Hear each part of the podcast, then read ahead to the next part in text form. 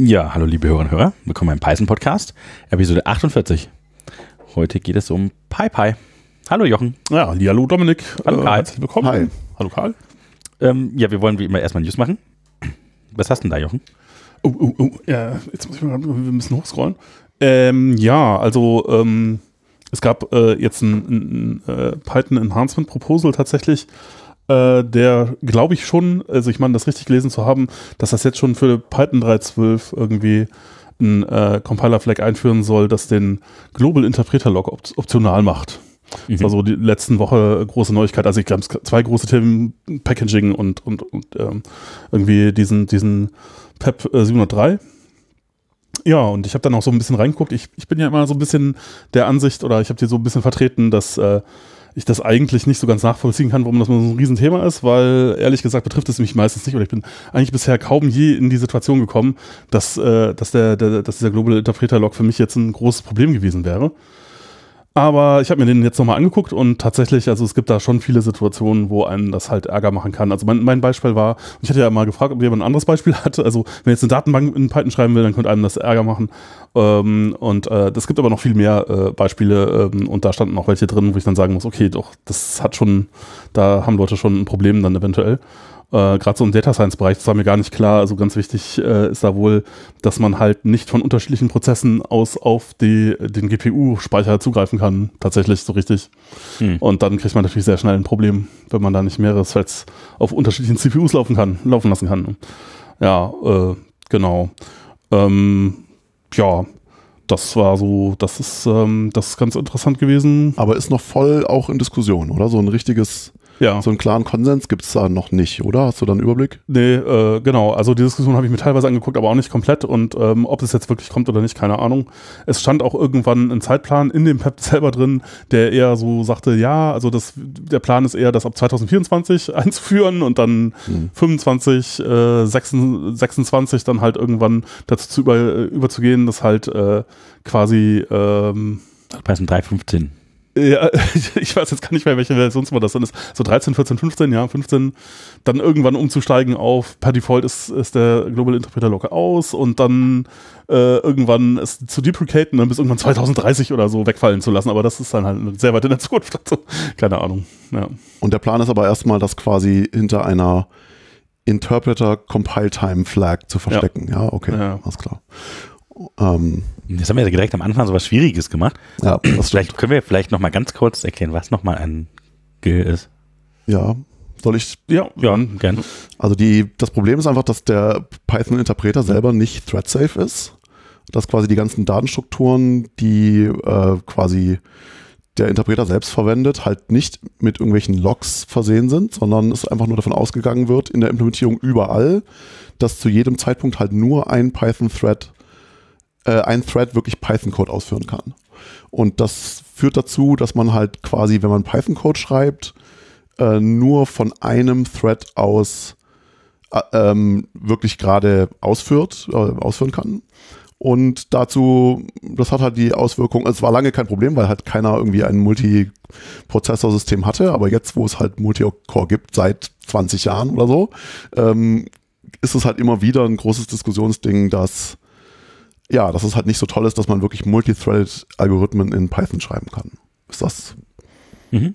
brauchbar zusammengefasst? Ja, ja, doch, nee, klingt gut. Ja. ja. Und ich glaube, das Coole an der PEP ist eigentlich, dass halt wirklich eine Firma, nämlich Facebook, soweit ich das verstanden mhm. habe, die den nötigen, nicht ganz kleinen Engineering-Aufwand halt mal investiert hat, um sich anzuschauen, wie man den loswerden könnte. Also und halt auch das Loswerden ist jetzt gar nicht so das prinzipielle Problem, sondern das Problem ist halt, man will den loswerden, ohne dass Single-Threaded Python viel langsamer wird. Das mhm. ist quasi das Schwierige. Ja, ja, weil, weil es gab ja schon mal von äh, Larry Hastings oder so, hatte das, mhm. ist jetzt auch fast zehn Jahre her oder so, dass er hatte äh, dieses Gelectomy-Projekt, wo er eben halt auch versucht hat, das loszuwerden über so fine-grained Locking, mhm. äh, weil normalerweise äh, ist halt, ähm, also für den Garbage Collector braucht man, also das ganze Reference Counting ist halt hinter dem GIL oder ist halt der Grund dafür, warum, das, warum der GIL das halt schneller macht, als wenn man es halt ähm, einzeln locken würde und ähm, ja, da war, das war halt immer so, das war die erste naive Implementation war irgendwie so 40 mal langsamer als äh, mit, mit Gil und dann ist es im Verlauf der Zeit auf 20 mal langsamer runter oder so.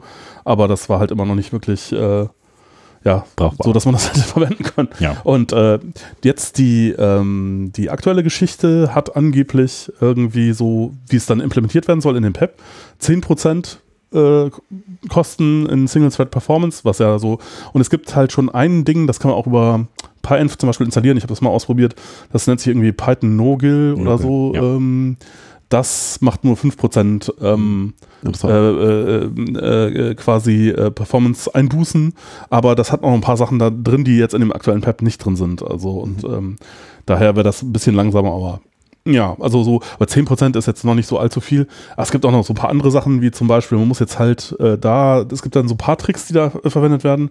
Und einer ist halt auch, äh, dass, ähm, dass es jetzt halt immer einen Pointer auf den Thread gibt in jedem Python-Objekt, äh, der das erzeugt hat, weil man der Garbage Collector zwar quasi nur in, den- innerhalb der von einem Thread erzeugten Sachen aufräumt äh, oder äh, Reference Counting macht und dann muss man das halt vielleicht nicht mehr locken, aber dann muss man halt sich merken, welcher Thread das war und das ist halt ein 64-Bit-Ding und dann äh, hat man noch so einen, noch einen Pointer auf ich weiß gar nicht mehr genau. Es sind insgesamt drei Pointer, die jedes Objekt mehr kriegt. Drei 64-Bit-Pointer und das ist natürlich schon irgendwie, das sind halt 24 Byte äh, mehr pro Objekt. Das ist schon nicht so ohne. Also speichermäßig ist es auch ganz schön.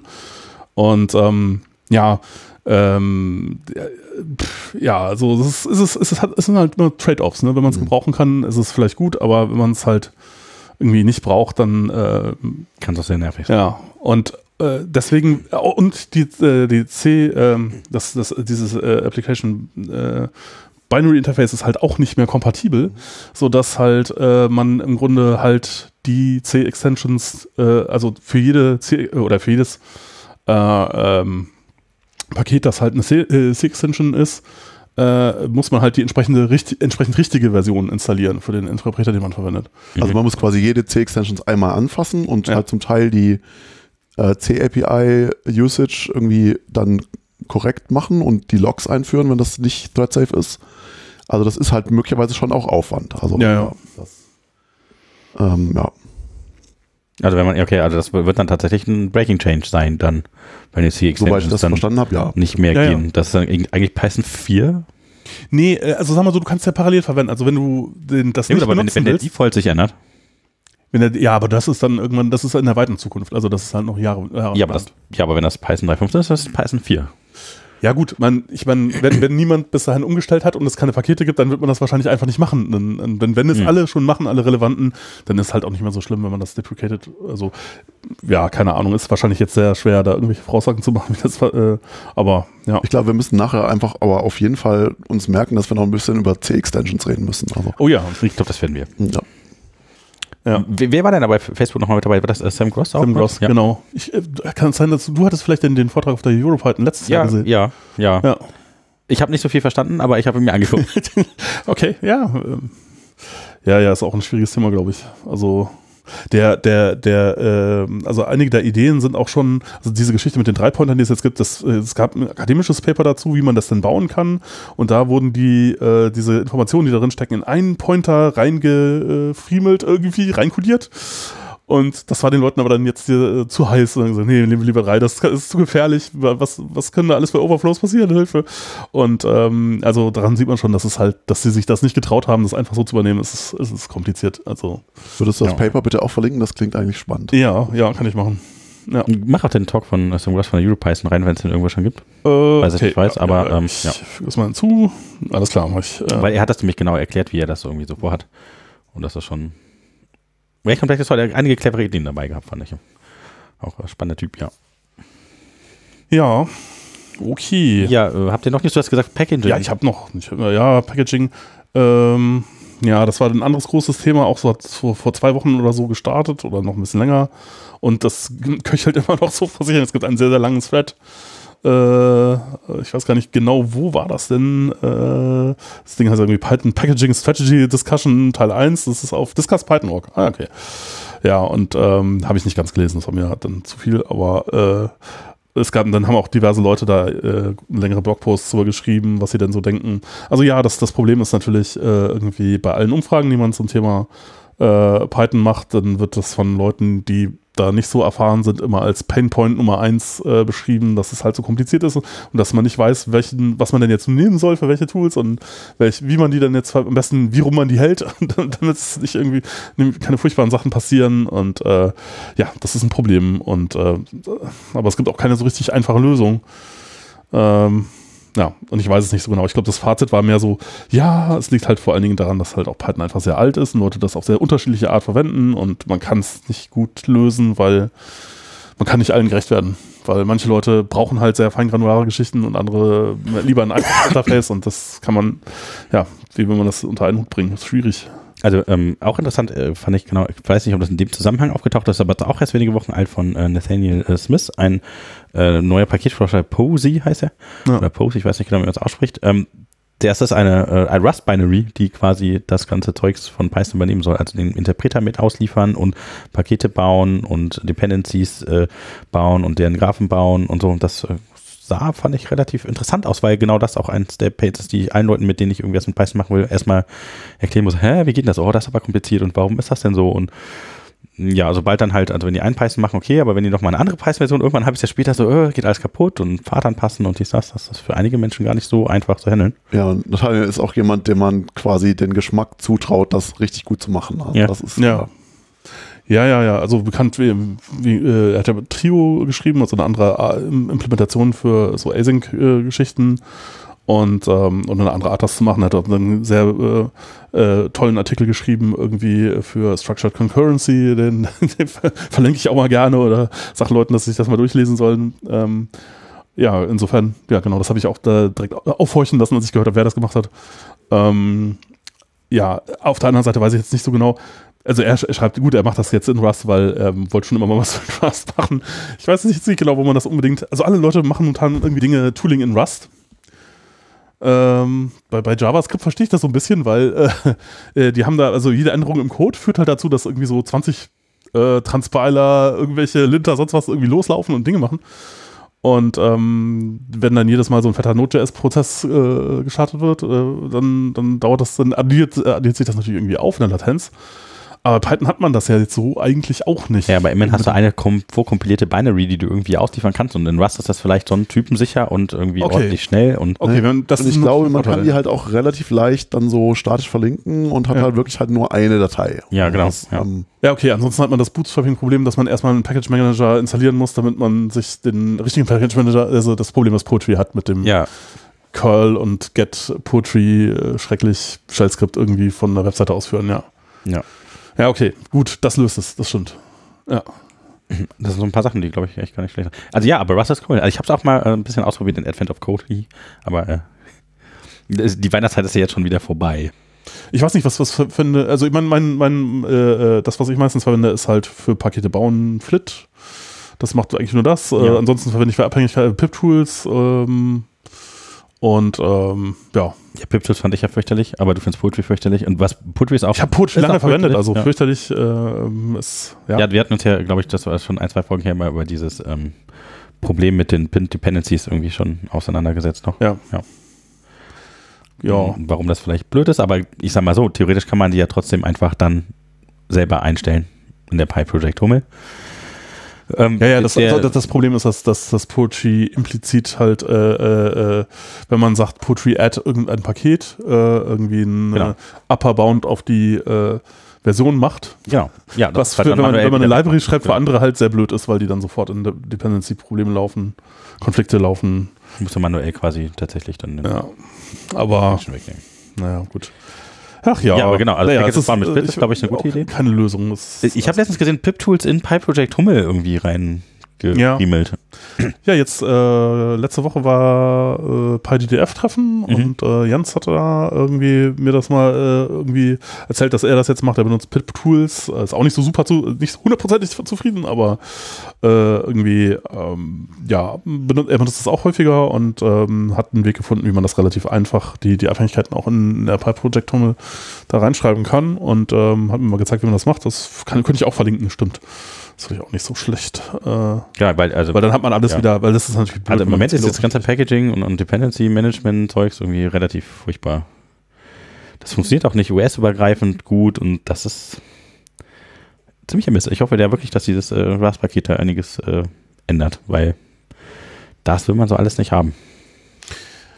Ja, wird uns noch eine Zeit lang begleiten, das Thema, glaube ich.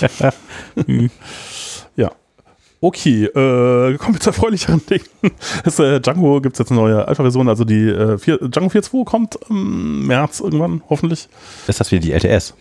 Ähm, äh, ja. Ja, äh, genau. Wobei das nicht so eine große Rolle spielt. Die offizielle Empfehlung an der Stelle ist immer die, die neueste äh, zu nehmen. Die sta letzte stabile zu nehmen mhm. und nicht LTS. LTS ist mehr so, naja, es gibt halt Firmen, die das irgendwie haben wollen oder keine Ahnung.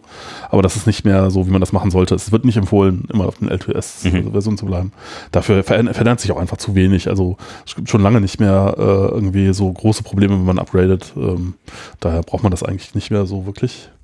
Ähm, genau, was dabei ist, ist ähm, ganz nett äh, Psycho PG3 Support, das heißt Async Mhm. Äh, Datenbank-Unterstützung äh, kommt damit halt so, rückt näher. Es ist halt, es gibt ja jetzt auch ein Interface seit 4, Django 4.1 für äh, Async-Geschichten äh, mit dem ORM.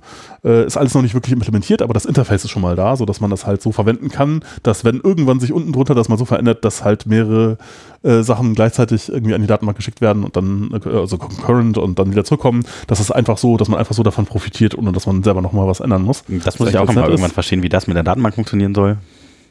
Naja, du kannst, also im Grunde, der ORM weiß ja, was er an Queries an die Datenbank schickt und der schickt dann, also was momentan, so der übliche Weg ist halt, dass er halt einen, einen Query nach dem anderen an die Datenbank schickt und die Latenzen sich alle aufaddieren. Mhm. Das ist halt so, wie es, was jetzt, wenn man nicht so viele Queries macht und äh, äh wenn man ein bisschen aufpasst, dann ist es auch nicht so schlimm. Aber kann natürlich schon sein, wenn man jetzt 50 Queries hat und äh, jede dauert 10 Millisekunden, dann ist man natürlich bei einer halben Sekunde allein Datenbank-Latenz Besser wäre es ja, wenn man alle gleichzeitig an die Datenbank schickt. Oder alle, die nicht voneinander abhängen, kann man gleichzeitig in die Datenbank schicken. Und dann äh, hat man, ist die Gesamtlatenz nur die Latenz von dem, von dem Query, was am längsten dauert, sozusagen. Und das könnte natürlich die, die Gesamtlatenz deutlich reduzieren. Also es wäre sehr nett, wenn das irgendwie ginge. Ja, aber es naja, ist natürlich sehr komplizierte ja. Änderungen. Also. Aber da muss die Datenbank ja natürlich schon, schon parallel auch rechnen können, ne? Weil, ja, das also können die, das machen die, das können die alle. Und wie stellt die Datenbank sicher, dass ich jetzt keine Probleme habe festzustellen, dass Dinge auf die gleichen Stellen zugreifen? Ja, das ist ja das, was die Datenbank eigentlich, oder das ist, das ist, das ist ja so die Kernkompetenz eines Datenbankmanagementsystems sozusagen. Ja, aber das, ähm, das Problem hast wie du jetzt. Soll das ja, aber das Problem hast du jetzt ja auch schon, wenn du mehrere Frontends hast oder ich mehrere Prozesse auf deinem Frontend, die gleichzeitig alle irgendwie. Ja, aber die Datenbank muss ja gucken, dass sie einen Log setzt dann irgendwie und dann muss sie halt irgendwie gucken, ist das Log auch da oder ähm, muss halt einsetzen, wenn sie da irgendwie dran rumfuchtelt und dann muss sie es wieder. Also wenn machen. du meinst jetzt nee. so Richtung Write-Zugriff oder was? Ja. Ich, ja, aber ich meine dann startest du halt eine Transaktion und siehst ja. das dann, hast eine konsistente Sicht der Dinge innerhalb der Transaktion oder die wird halt dann committed oder aborted und das, äh, ich, das ist, also ich glaube, ich stimme mhm. dir zu, dass, äh, Jochen zu, dass das halt genau das ist, was die Datenbank halt im Prinzip richtig gut können sollte. Also so. so okay, aber, das, ja, okay. aber das macht ihr doch eigentlich dann langsamer, oder? Wenn ich halt dann. Ja, ja, natürlich macht das alles, das macht alles viel langsamer. Wenn man Transaktionen ausschaltet und F-Sync ausschaltet, dann wird das, wird eine Datenbank viel schneller. Also, aber das Problem ist halt, dann sind halt deine Daten eventuell auch weg. Das ist, äh, das ist ja doof. Das ist auch wieder doof. So, wieder so ein Trade-off, ja. also, aber, aber ich, also dieses Problem hast du auch, wenn, wenn jetzt, wenn du zwei Frontends hast, die, hast, die auf den gleichen Daten arbeiten, hast du es ja auch schon. Auch ohne, dass die Frontends in sich selber nochmal irgendwie concurrent Dinge machen. Und die machen ja auch Sachen concurrent auf Prozessebene oder auf mhm. Rechnerebene, die, die da auf die gleiche Datenbank zugreifen. Also das sollten die Daten, sollte eine Datenbank schon können. Ja.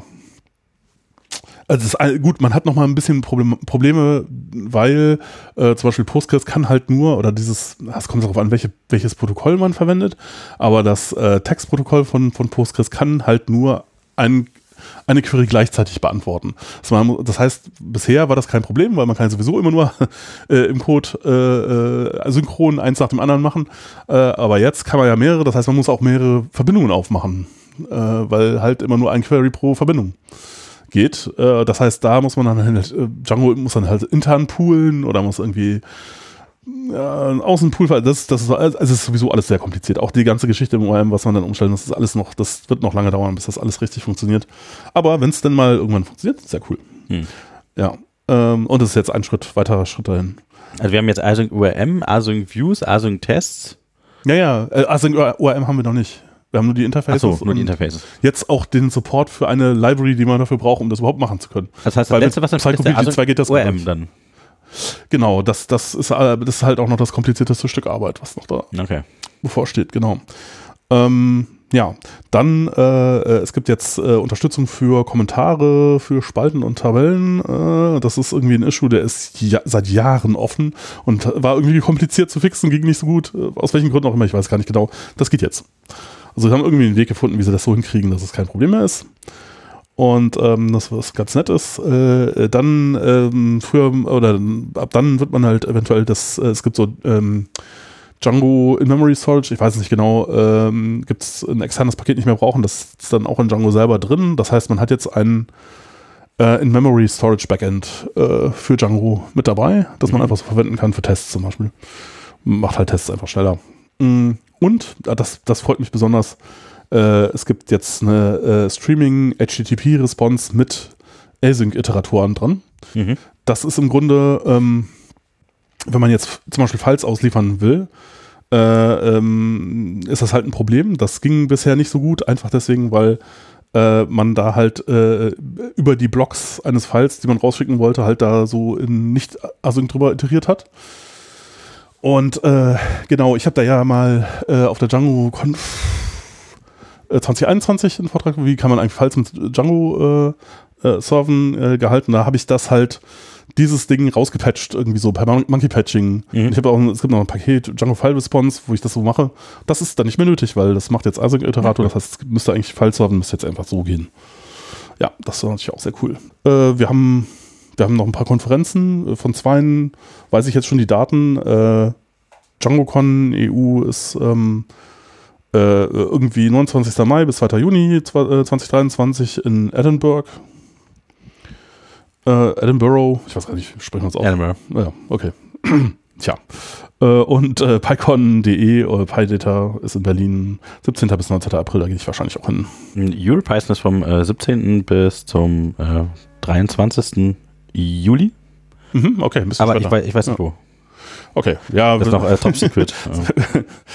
äh, Damit auch ja keiner einen guten Flug buchen kann. genau.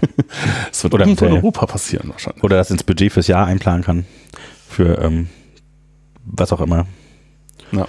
Ich, ich habe gehört, das Management-Team hat da gewechselt. Ja. Ja, also die letzte hat noch Marc-André mit organisiert und jetzt haben, machen das irgendwie andere Menschen. Okay, oh, gut. Was- Die vielleicht, die haben so eine neue Art und Weise, wollen die machen mit, äh, wer das wie veranstaltet und sich was ein neues Konzept da überlegt. Mal gucken, ich bin gespannt. Jo, jo. Okay, ja, nee, dann, äh, das sind wir ja nach nur fast 20 Minuten mit den News durch, äh, diesmal relativ flott. Dann äh, kommen wir zu, zum Wird eine Hauptthema. ganz schnelle Folge. Das glaube ich nicht. Pi Pi? Ja, Also, also, mach, warum man, also, ja, die Folge ist ja Pi Pi. Macht man damit nicht was schneller oder was ist der Zweck davon? Oder weißt du was, womit wir anfangen? Karl, wer bist du denn eigentlich? Hi. Ja, hi. Ich, Hallo. ich, ich gebe jetzt schon die ganze Zeit so meinen Senf dazu. Äh, aber ja, also ich bin Karl Friedrich Bolz der Eick. Ich bin hier äh, an der Uni ein wissenschaftlicher Angestellter in Düsseldorf und äh, habe da eine halbe Stelle und ähm, bin im Prinzip angestellt, um eine Python-Einführung zu erhalten, jedes Semester für äh, Leute, die nicht Informatik studieren. Also das ist so Studium universale mä- mäßig. Ähm, und wenn ich die mache, gemacht habe, kann ich die restliche Zeit so ein bisschen frei einteilen. Das ist eigentlich ein ganz angenehmer Deal. Und ich bin seit äh, irgendwie 2005 ungefähr äh, einer der Kernentwickler des Piper-Projekts, über das wir jetzt auch ähm, dann gleich noch mehr reden wollen. Also ich habe da halt irgendwie am Anfang von meinem Studium angefangen. Ich war dann auch bei äh, den EU-Projekten, ähm, die da am Anfang eine Zeit lang äh, für Finanzierung gesorgt haben, recht äh, intensiv involviert und bin halt so mit mal mehr, mal weniger Involvierung seitdem immer wieder halt dran beteiligt. Und äh, ja. Ähm, Also an dem Open Source Funded Ding, was dann Pi direkt entwickelt. Ähm, genau, also ich bin jetzt quasi einfach erstmal nur so quasi in Anführungs also nur einer der Kernentwickler, also die halt quasi Commit Rights und äh, Zeug machen. Ich, ich bin aber halt auch einer der recht aktiven im Moment. Also das Projekt schrumpft so ein bisschen, da können wir vielleicht später auch noch drüber reden. Und ich bin einer derjenigen, die jetzt halt gerade noch viel, recht viel machen. Mhm. Also das, so. ähm, Genau, aber, aber das Pro äh, Projekt hatte über seine Lebenszeit halt immer wieder auch Phasen, wo das wirklich auch viel Geld hatte. So EU-Förderung, Forschungsförderung, immer mal wieder auch Geld von Firmen. Und bei einigen von diesen äh, Forschungs- ähm, oder Förderungsprojekten war ich halt auch dann quasi aktiv dabei. Also mhm. die. Du musst auch mal direkt erzählen, was PyPy überhaupt ist. Ja, genau. Mhm. Ähm, also da, genau, da, da, das ist quasi die andere Frage. Also PyPy ist quasi eine Alternative für CPython. Wenn man, wenn man halt irgendwie Python ähm, in Python seine Programme schreibt, dann geht man halt normalerweise auf python.org und oder vielleicht kriegt man das auch irgendwo anders her, aber man hat halt eine, ein Executable, das heißt Python 3 in der Regel oder Python. Ähm, das führt man aus und dann kriegt man halt irgendwie seine Shell und kann da Python-Code eingeben oder kann halt damit dann auch Python-Dateien ausführen und kann auf diese Art und Weise irgendwie seine Programme laufen lassen. Und ähm, dieses Programm, das wird halt von den Kernentwicklern Entwicklern der Sprache Python ähm, geschrieben und äh, das gibt quasi vor, wie sich die Sprache entwickelt. Und das ist in C geschrieben, also das, dieses Programm ist in C geschrieben und deswegen kann man das halt auch, um es von der Sprache zu unterscheiden, kann man das halt auch C-Python nennen. Also das ist quasi so ein bisschen so ein Terminologie-Trick, dass man halt quasi die Sprache und die, die Implementierung, dass man denen zwei verschiedene Namen gibt. Also Python ist halt dann die Sprache und das ist quasi erstmal so eine abstrakte Entität und dann gibt es aber halt die konkrete Implementierung, die man fast immer verwendet und das ist halt CPython. Und CPython funktioniert jetzt so, dass es halt ein Interpreter ist. Also wenn ich jetzt damit irgendwie meinen Python-Code ausführen will, dann hm, gibt es so ein bisschen so einen versteckten Bytecode-Compiler-Schritt also der, der Python-Code wird dann irgendwie analysiert und geparst und in so ein Bytecode-Format übersetzt und dann werden auch so PYC-Dateien in irgendwo auf der Festplatte auch noch so ein bisschen zwischengespeichert, damit man das nicht jedes Mal machen muss. Aber dieser Bytecode, der wird halt dann jedes Mal von einem Interpreter ausgeführt. Und ähm, was Piper jetzt ist, ist quasi der Versuch, ähm, Python-Code schneller zu machen. Also ähm, es ist ja immer so ein bisschen so ein Meme, dass Python halt irgendwie besonders langsam sein soll und Piper ist halt ein Forschungsprojekt oder halt auch ein äh, Open Source Projekt, mit der man, äh, mit dem man eben ähm, das Ziel erreichen können möchte, dass man den Python Code einfach unverändert ähm, viel schneller laufen lassen kann. Und das macht man eben so, dass man eben sich sein Binary nicht von python.org runterlädt, sondern von pypy.org. Man kriegt dann ein Binary, das heißt halt irgendwie pypy. Und das verhält sich erstmal eigentlich ganz genau so, idealerweise quasi ununterscheidbar so, wie der Interpreter, den man von äh, python.org kriegt. Und vielleicht nochmal ganz kurz, PyPy ist nicht PyPI? Genau, also PY, PY, über die, also das ist so ein bisschen doof, dass die so ähnlich sind, aber ja, weil man von PyPI ja auch viel runterlädt. Man das äh, genau, ja, ja, absolut. Also, ähm, aber PyPI lädt man quasi in Python geschriebene Bibliotheken runter, die dann auf der Python-Implementierung laufen. Aber PyPy ist eben wirklich das Binary, also das, äh, die Exe-Datei sozusagen. Also du hast eben erzählt, eigentlich war diese, weil ihr relativ gleich alt seid als Projekte, war die Unterscheidung früher gar nicht so einfach, weil das andere waren die Cheesecakes. Genau, also der PyPI hatte halt vorher dieses Cheese Shop Branding, weil das ist so ein Monty Python Sketch mit dem mit dem Cheese Shop, wo man halt keinen Käse kaufen kann. Ich weiß nicht, ob du das kennst. Ja. Äh, genau. Ähm, da geht halt der Kunde dann so ganz viele Sorten durch und die gibt es aber alle nicht. Und kennst du auch das Wortspiel mit den Wheels? Nee. Naja, im Cheese Shop gibt es halt Käseräder. Ja. Und die Wheels sind halt Käse. Okay, ah. Also, ja. Okay, ne, das heißt, im Käse Shop gibt es Wheels. Ja, okay, verstehe. Und deswegen gibt es Wheels auf Pipe PI. Genau, und irgendwann ja, haben die halt dann aufgehört mit diesem, weil Cheese Shop ist halt doch sehr idiosynkratisch oder verspielt, ist vielleicht eine positive Also der, der erste äh, äh, Draftname für unseren Podcast war so Ministry of Silly Talk. Ah ja, alles klar, nicht schlecht. Ja. Und ja. also irgendwann wurde halt PyPI dann ein bisschen ernsthafter und hat halt angefangen, dann sich nicht mehr The Cheese Shop zu nennen. Und dann wurde halt die Verwechslungsgefahr plötzlich dann auch akuter. Aber weil halt PyPI und PyPy ziemlich genau gleich alt sind, also PyPI ist ein kleines bisschen älter, so ein paar Monate oder so, hatte, haben halt beide Projekte nicht so richtig eingesehen, sich jetzt umzubenennen. Und äh, deswegen müssen wir jetzt halt mit dieser äh, Verwirrung leben. Genau, also wir waren an dem Punkt, man kann von pypy.org sich ein Binary runterladen, das heißt pypy.exe unter Windows oder halt einfach nur pypy. Und das verhält sich eigentlich möglich, idealerweise ganz genau so wie das Binary, was man von python.org kriegt. man kann damit Python-Code ausführen, man kann damit einen, inter, einen interaktiven Interpreter kriegen und äh, alle Command-Line-Switches sind die gleichen und es verhält sich genau gleich, mit dem einzigen Unterschied, dass ähm, der Python-Code, den man damit ausführt, halt hoffentlich schneller ist. Was ist mit Paketen und Libraries und so weiter? Äh, genau, also alles, was quasi in Python geschrieben ist, sollte halt gehen. Wir haben natürlich ab und zu Bugs, also irgendwie, es gibt immer irgendwelche super spezifischen Feinheiten, wo man dann halt doch so ein bisschen Verhaltensunterschiede finden kann. Aber so der Anspruch an uns selber ist halt, dass wir quasi wirklich das komplette Verhalten der Sprache ähm, eins zu eins nachbauen. Und zwar bis, bis in die Bugs rein. Also es gibt halt immer wieder so Randfälle, wo man dann anfangen kann zu diskutieren und sagen kann, naja, was ist denn jetzt mit diesem Randfall? Könnte man dann nicht argumentieren, dass CPython da halt irgendwas komisches macht? Aber das machen wir halt nicht, sondern wir sagen halt immer, im Zweifelsfall bauen wir halt auch die ganz, ganz komischen Sachen nach, weil es stellt sich halt raus, dass irgendjemand verlässt sich so ein bisschen auf alles. Also es gibt eigentlich keinen Randfall, der so merkwürdig ist, dass es nicht eine Bibliothek gibt, irgendwie eine kleine vielleicht, die halt sich dann beschwert, wenn man das kaputt macht. Also mhm. selbst wenn man halt dann sagt, na, wir sind aber viel konsistenter und das macht ja so viel mehr Sinn, nee. Ähm, das ist halt doof. Für so eine Bibliothek ist das doof, wenn sie, wenn sie halt dann so unterscheiden muss, auf welchem, auf welcher Python-Implementierung sie jetzt gerade laufen. Und deswegen versuchen wir da halt auch nichts mehr zu verbessern oder irgendwie ja, es gibt natürlich trotzdem Stellen. Also wir haben halt dann, was weiß ich, mal eine leicht andere Fehlermeldung in irgendeinem Fall oder so. Das, sowas, mhm, sowas mhm. kommt halt schon vor. Ähm, ja, aber so, also vom Anspruch her sollte sich halt genau gleich verhalten. Und der einzige Unterschied ist quasi wirklich idealerweise, dass bei uns die Programme halt viel schneller laufen. Und warum macht man das dann nicht direkt immer mit PyPy?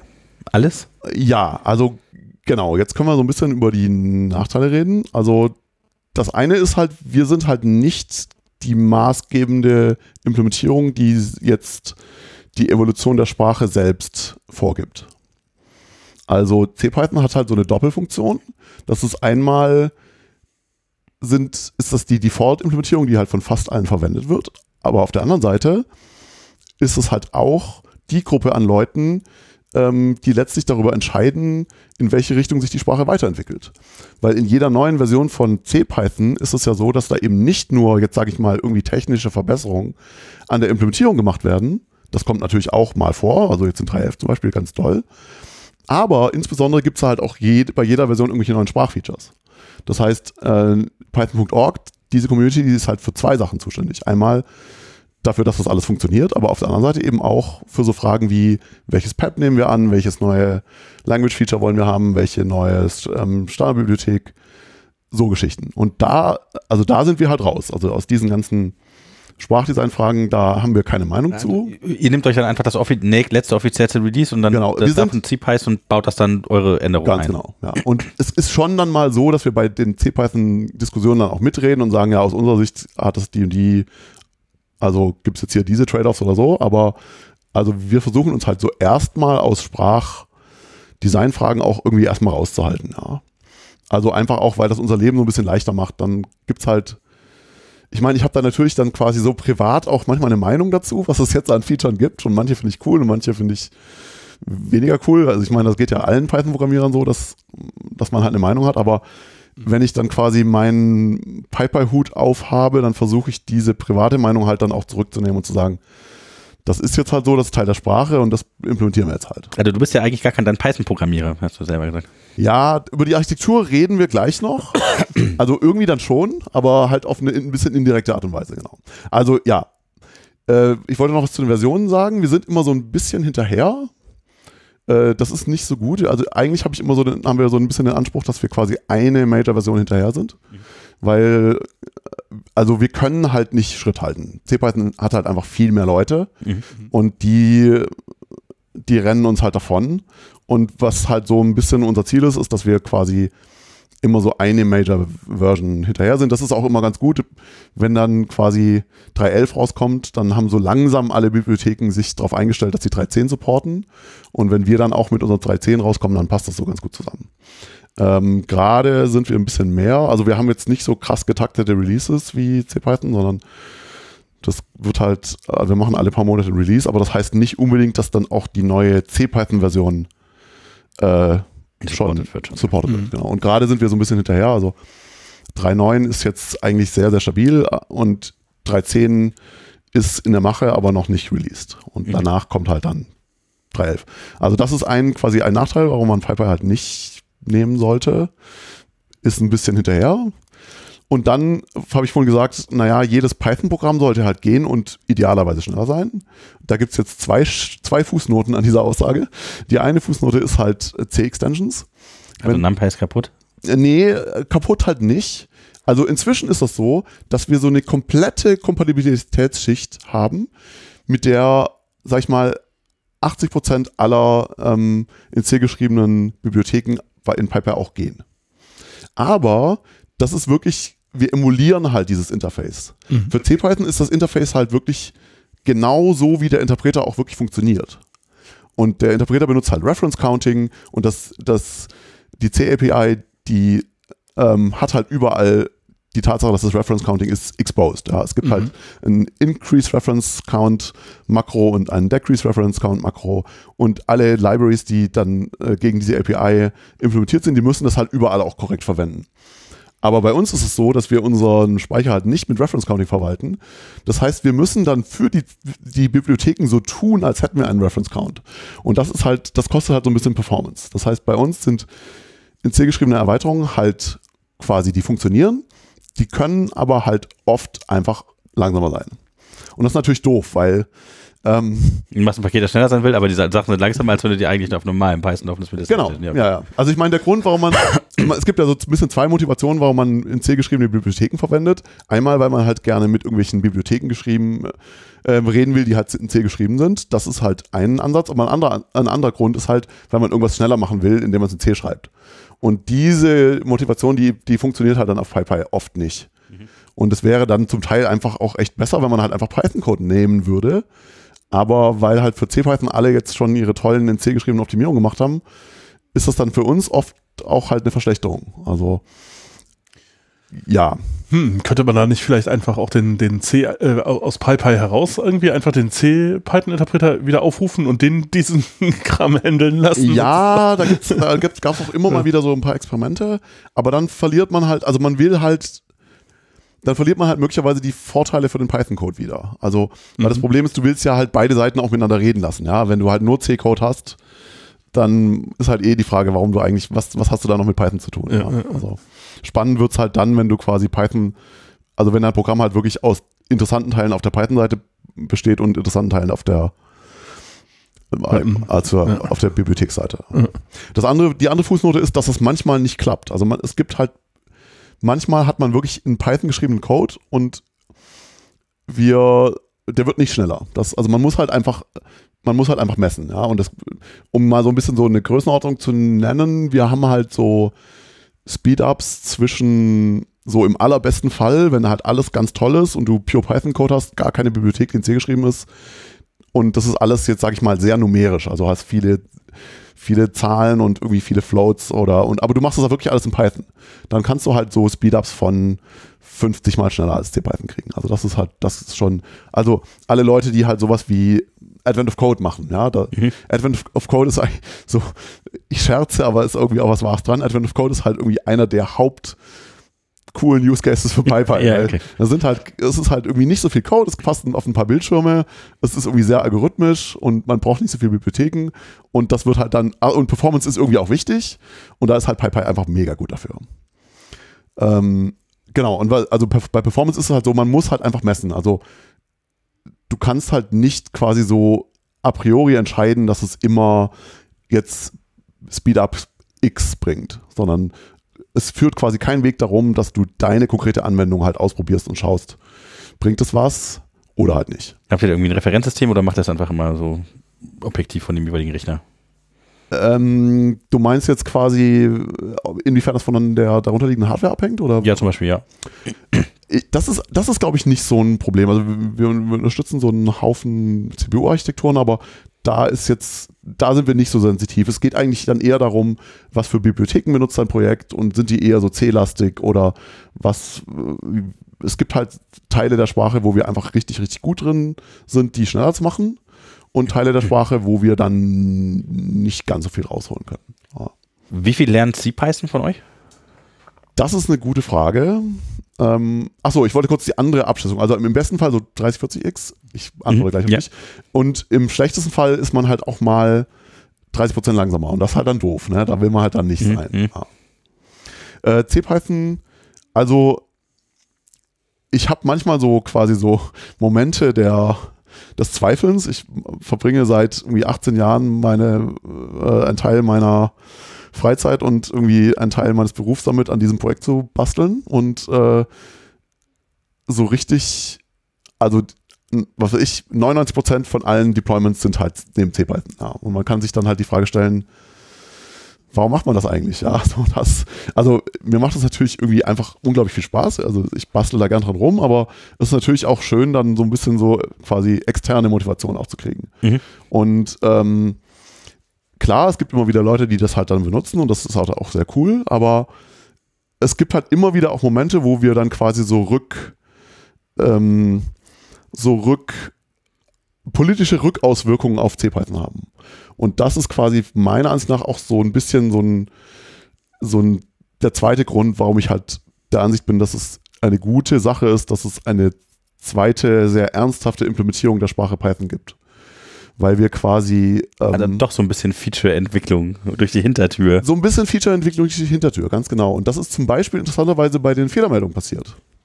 Mhm. Also äh, so ein paar von den, war das, das war 3.10 als oder 3.11, ja, 3.10 und 3.11, glaube Ja. ich. Mhm. mal. Ja, ähm, ja, hatte beides Verbesserungen. ähm, Und bei beiden, also ich will jetzt wirklich nicht Keine Credits claim. ich will keine Credits claimen. Ich will auf gar keinen Fall, also was Pablo und ähm, Batuhan Taskaya und sowas, was die da an Aufwand reingesteckt haben, unglaublich äh, nervig. Ähm, und auch wirklich sehr, sehr cool. Ich, ich, find, ich bin sehr zufrieden mit der Verbesserung. Wie gesagt, ich unterrichte Anfänger. Ich kriege das quasi immer mit, wenn das halt mal schief geht mit den Fehlermeldungen. Aber ähm, so ein bisschen, so der ursprüngliche Drive kam halt so ein bisschen von Piper. Also zum Beispiel dieses mit den, mit den nicht gematchten Klammern. Das ist ja so einer der neuen Fehlermeldungen, dass, dass es halt steht, die öffnende Klammer, die öffnende eckige Klammer auf Zeile 5 wird mit einer runden schließenden Klammer auf Zeile 9 geschlossen. Da stimmt was nicht. Das war halt einfach, das haben wir halt, das habe ich einfach vor ein paar Jahren mal implementiert. Und irgendwann hat es halt in CPython dann doch jemand mal gesehen und fand es cool genug, um es halt dann doch halt Mhm. auch dann mal quasi nachzuimplementieren. Und jetzt ist es so ein bisschen, fast so ein bisschen so ein Race manchmal. Also so gerade sind die, haben die ganz schön auch vorgelegt. Also äh, so ein paar der Fehlermeldungen haben wir jetzt noch nicht über, wieder übernommen. Aber an ein paar Stellen gibt es halt immer noch ein paar, wo ich mit unseren dann zufrieden bin. Zum Beispiel so ein, so ein absoluter Standard-Anfängerfehler, wo man halt echt Riesenprobleme hat, in, wenn man in Python einsteigt, wenn man so Objektorientierung lernt und man schreibt halt seine ersten Klassen und schreibt Methoden und kommt halt vielleicht von Java und vergisst das Self. Mhm. Und dann ruft man, versucht man die Methode aufzurufen Erstes Argument fehlt. und dann, dann stimmt halt die Argumentzahl nicht. Mhm. Und dann vergleicht man halt einfach mal die Aufrufstelle mit, ähm, mit der Funktionsdefinition und sagt, was ist denn eigentlich dein Problem? Ich habe ja doch drei Argumente, warum beschwerst du dich denn, dass ich da nur, dass ich nur zwei reinreiche? Oder ja, so, da, das ist ja, das stimmt ja dann immer nicht. Und da mache mach ich in Piper einfach nur, wenn, wenn es quasi einen Off-by-One-Error bei einem Methodenaufruf gibt, genau in diese Richtung, dann schaue ich, dann schaut der Interpreter nach, ob das erste Argument self heißt. Mhm. Und wenn nicht, steht einfach nur noch da, did you forget self in the method definition? Ja, Und, ähm, das wäre wahrscheinlich eine gute Idee, das dann. ja, keine Ahnung, das ist natürlich, also bei diesen Fehlermeldungen ist es halt auch wirklich so, du hast halt einfach tausend Fehler, also das ist auch nicht übertrieben, es gibt halt ganz, Mhm. ganz viele Stellen im Interpreter, wo halt Fehler produziert werden und jede einzelne ist halt dann irgendwie vielleicht auch gar nicht so wichtig, ne? Also so diese, diese Arbeit an Fehlermeldungen, die ist halt wirklich auch in gewisser Weise sehr nervig, weil man sich um jede einzelne irgendwie halt Gedanken machen muss. Mhm. Und da gibt es halt auch keine Shortcuts so, ne? Also das, aber das ist halt eine, wo ich mal dann so einen Tag dran Spaß hatte, mir zu überlegen, wie man das halt vielleicht verbessern kann. Und, ja. Aber ich, also ich bin halt mega, also ich, ich habe so ein bisschen, wie gesagt, ich will keinen Credit klauen, aber ich habe so ein bisschen das Gefühl, dass wir da einfach so ein bisschen so einen Push gegeben haben, so einen Initialpush. Wir hatten halt an vielen Stellen da so ein paar Sachen dann zuerst implementiert und das fließt jetzt ganz stark in C-Python ein, da bin ich einfach mega glücklich drüber. Das ist auch- das ist der Forscherdrang, ne? Der so ein bisschen auch in die richtige Richtung dann geht rein. Der was? Der Forscherdrang. Ja, keine Ahnung. Es ist jetzt nicht mein, eigentlich ist das nicht mein Forscher, Forschungsgebiet. Ne? Das war eher so ein bisschen, ich habe halt dann wirklich gesehen, dass es für die Studenten echt dann zum Teil wirklich blöd ist. Mhm, zum Beispiel okay. auch mit diesen, das wurde jetzt auch abgeschafft. Ähm, ich glaube jetzt auch in 3.11, also oder, oder in 3.10, ich weiß nicht so. Also zum Teil gab es diese, diese Fehlermeldungen, diese Syntax-Fehlermeldungen, die echt so ganz komische Abkürzungen drin hatten, die halt einfach nicht ausgeschrieben waren. Insbesondere bei, zum Beispiel, wenn man die, wenn man die, ähm, die, die Quotes vergessen hat beim String. Mhm. Du hast einfach nur x gleich Anführungszeichen A, B, C und dann hast du hinten die Quotes vergessen. Da war früher die Fehlermeldung ähm, irgendwie EOL while scanning string, string literal. Eine Zeile Okay. drunter oder sowas auch noch gezeigt. irgendwie. Genau, Ja, auch noch ja. alles ganz genau, ganz genau. Und das haben sie jetzt gefixt. Das heißt jetzt halt wirklich End of Line, weil ich meine, das, woher soll irgendjemand wissen, was EOL heißt? Ja, ja, was ja. Scanning heißt und auch noch was String Literal heißt. Also Ja. das ist halt wirklich, und das ist jetzt wirklich schöner. Und das ist bei, zum Beispiel den Triple Quoted String, sagt er dir jetzt auch die Fehlermeldung, wo, ähm, wo die, also da war die Fehlermeldung halt immer in der allerletzten Zeile der Datei. Weil er sucht ja einfach Ja, Immer und weiter Bei, bei und- Triple-Coded String ist es halt einfach dann wahrscheinlich der ganze Rest quasi, der Genau. da drin liegt. Und Ja. am Schluss ist halt, da fehlt was dann. Genau. Ja. Ja. Ja. Und jetzt, das ist jetzt wirklich, in, Oh. das wurde in 3.10 gefixt. Ist es jetzt halt so, dass er dir wirklich dann die Zeile zeigt, wo die öffnenden Triple Mhm. Quotes sind und das ist natürlich viel schöner. Und die andere, die, die andere Zeilennummer kommt aber auch vor in der Fehlermeldung. Das heißt, du hast dann wirklich beides. Und ähm, ja, also das, das ist schon alles schon sehr, sehr cool. Und ich meine, die, die ähm, in 3.11, die Position Informations, die sind halt auch so ein bisschen, das war quasi noch ein bisschen fieser von mir. Das hatte ich noch nicht mal implementiert. Da habe ich nur so einen Screenshot gefaked, wo ich halt einfach nur im Editor ähm, einfach mal so diese so Tilde unter den Teil des Ausdrucks gemacht habe, wo der Fehler herkommt. Mhm. Dann habe ich einen Screenshot davon getwittert und das hat, das hat halt äh, Pablo gesehen und dann super aufwendig. Es war ja, es ist ein wirklich sehr nerviges Feature, weil man Ja, halt, das glaube ich. Das, ich habe mich, schon ge- ich hab mich schon gefragt, wie man das, wie, wie das implementiert wurde, weil das, da denke ich mir so, oh, ja, sehr cool, aber oh mein Gott, wie ist das denn implementiert? Wie kriegt man das denn alles raus an den Stellen? man muss halt wirklich einfach die gesamte Information durch den gesamten Stack Mhm. Durchfädeln. Und das ist an jeder Stelle, da muss man das weiterreichen und an jeder Stelle hat man halt, am Anfang hatten die, die Syntaxbäume halt auch die Informationen gar nicht. Mhm. Am Anfang hatte ein Syntaxbaum halt nur eine Zeilennummer und dann kam irgendwie noch die Spaltnummer dazu, aber halt nur den Anfang.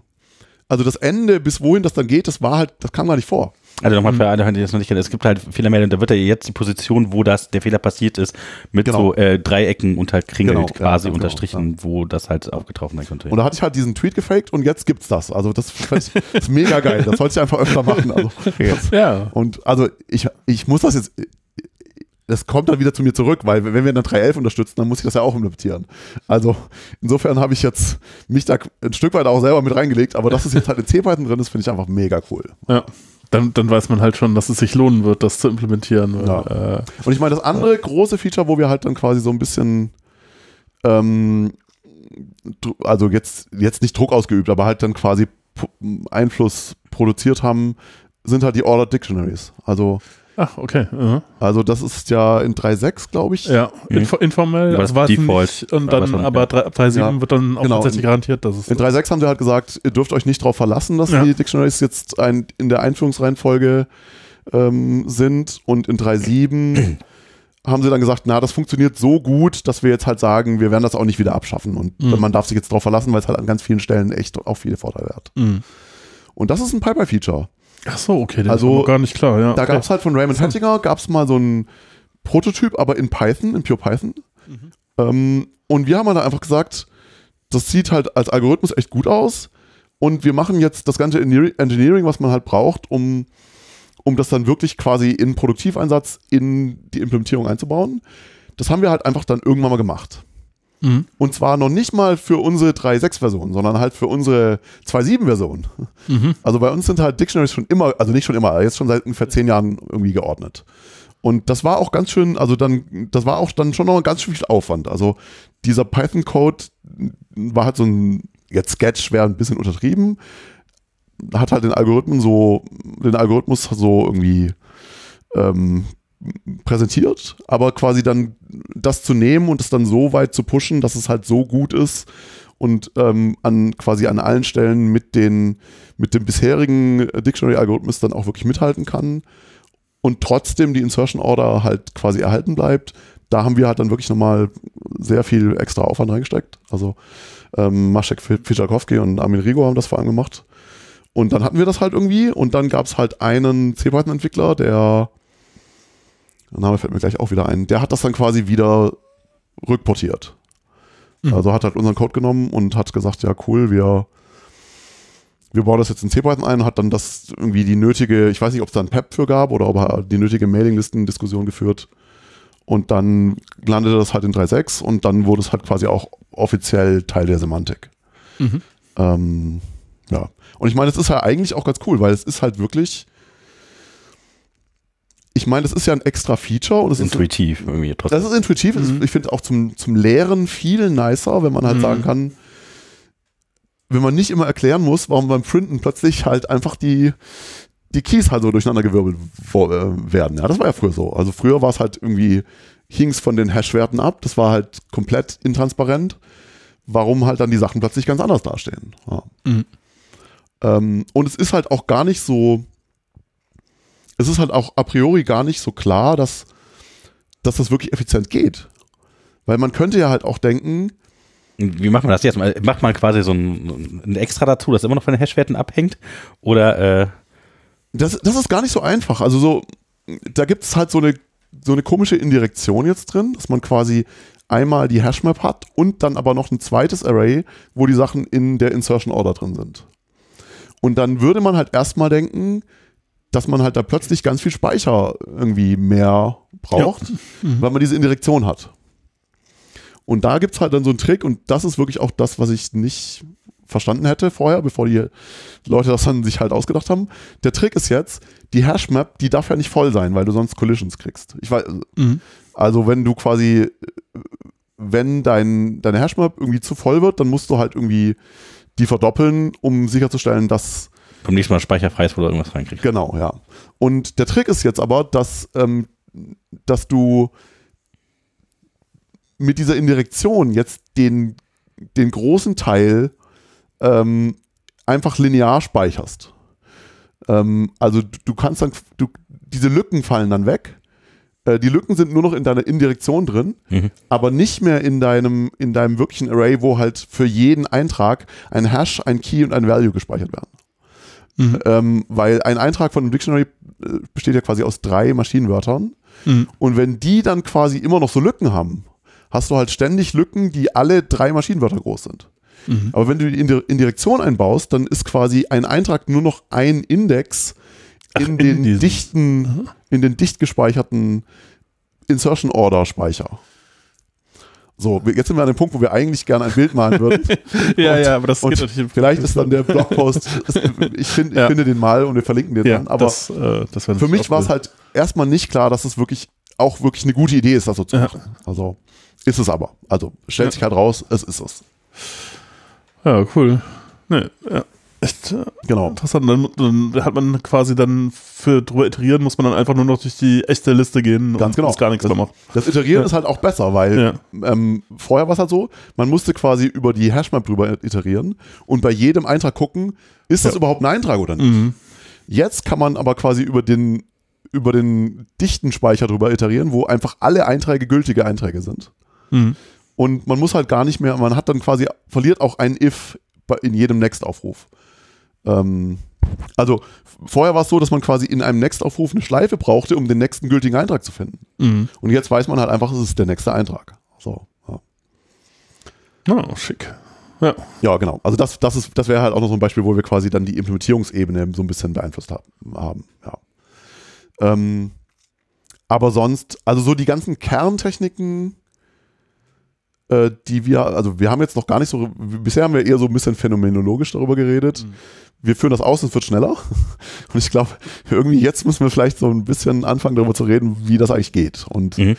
ähm, also die, die Kern, ja. Ähm, vielleicht, ich, ich hätte noch ein, zwei Fragen ja, vielleicht absolut, vorher. Klar, ja, du, ähm, also wenn das, werden alle Sachen schneller? Hast du gesagt, okay, C-Extension nicht so, was mit anderen Sprachen, also kann ja C++ irgendwie, wenn das irgendwie angebunden ist, ein Problem?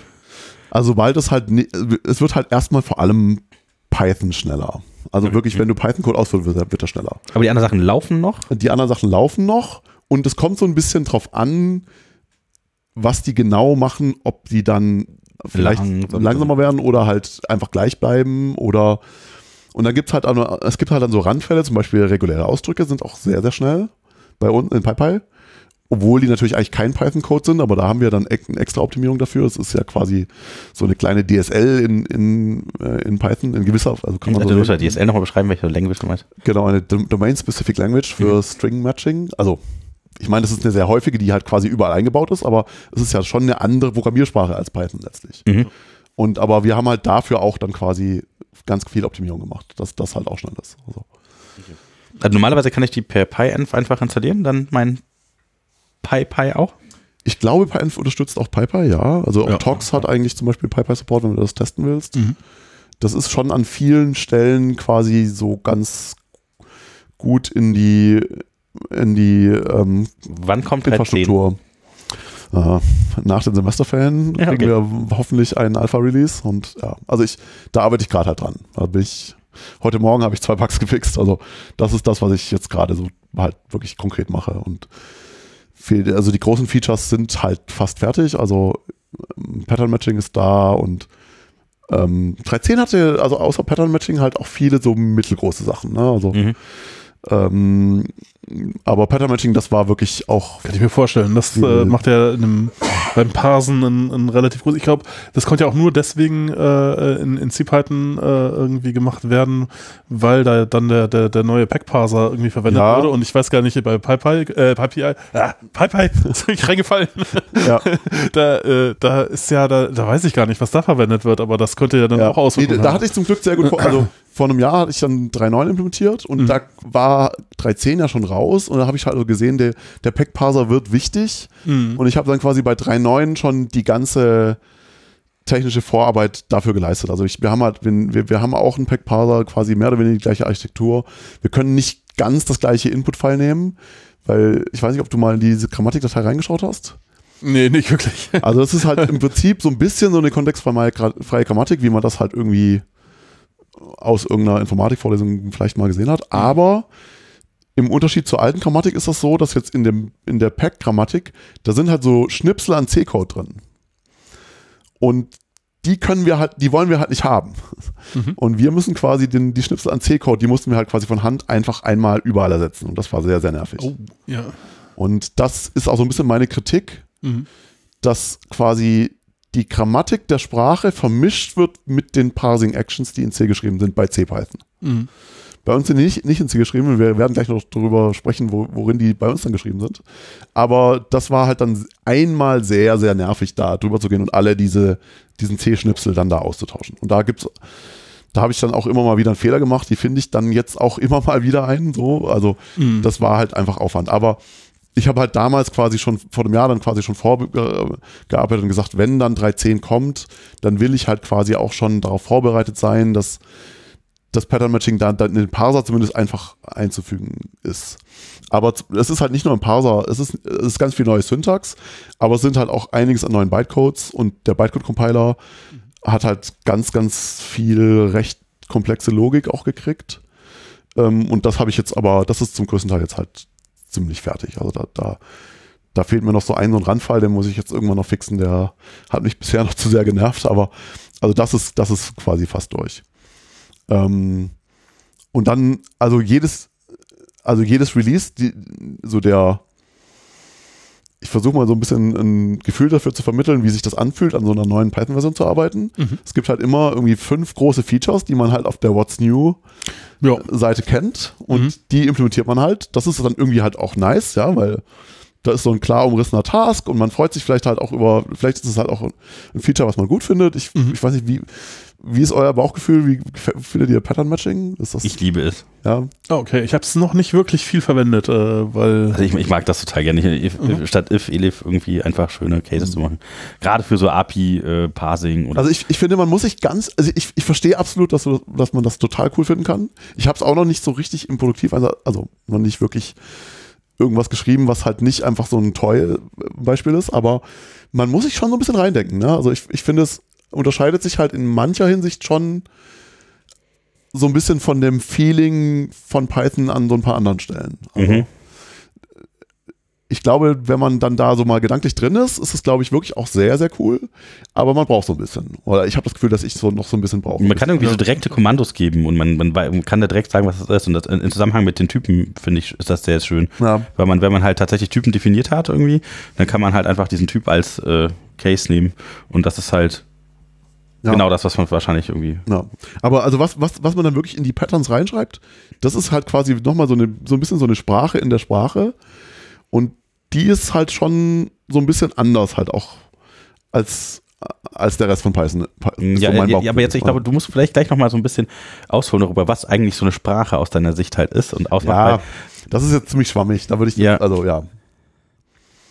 Äh, genau, aber auf jeden Fall, also man hat da so ein, so ein großes Feature, sowas wie Pattern Matching. Das ist halt schön.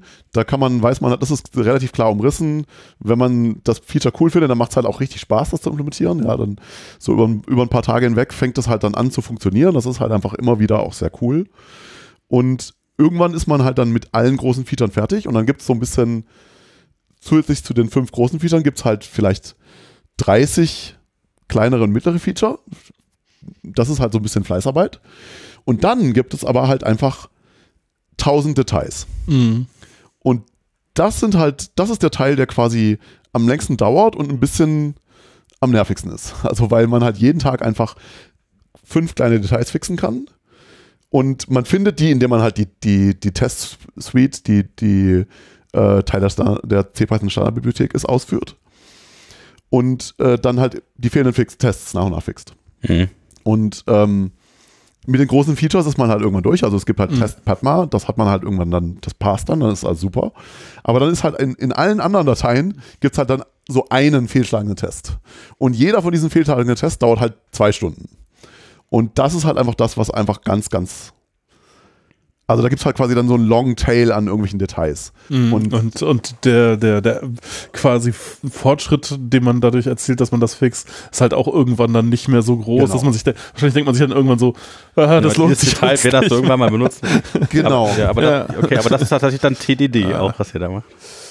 Ja, also Pi- Piper ist von, also so von der Entwicklungsphilosophie sehr, also ich meine, wir haben ja vorhin ganz kurz gesagt, dass es jetzt irgendwie 20 Jahre altes Projekt ist. Also es wurde jetzt im, fast genau, also irgendwie 17. Februar war das erste Treffen äh, von so ein paar Leuten in Hildesheim. 2003. 2003, genau. Ja. Also völlig anderes Zeitalter, so ein bisschen.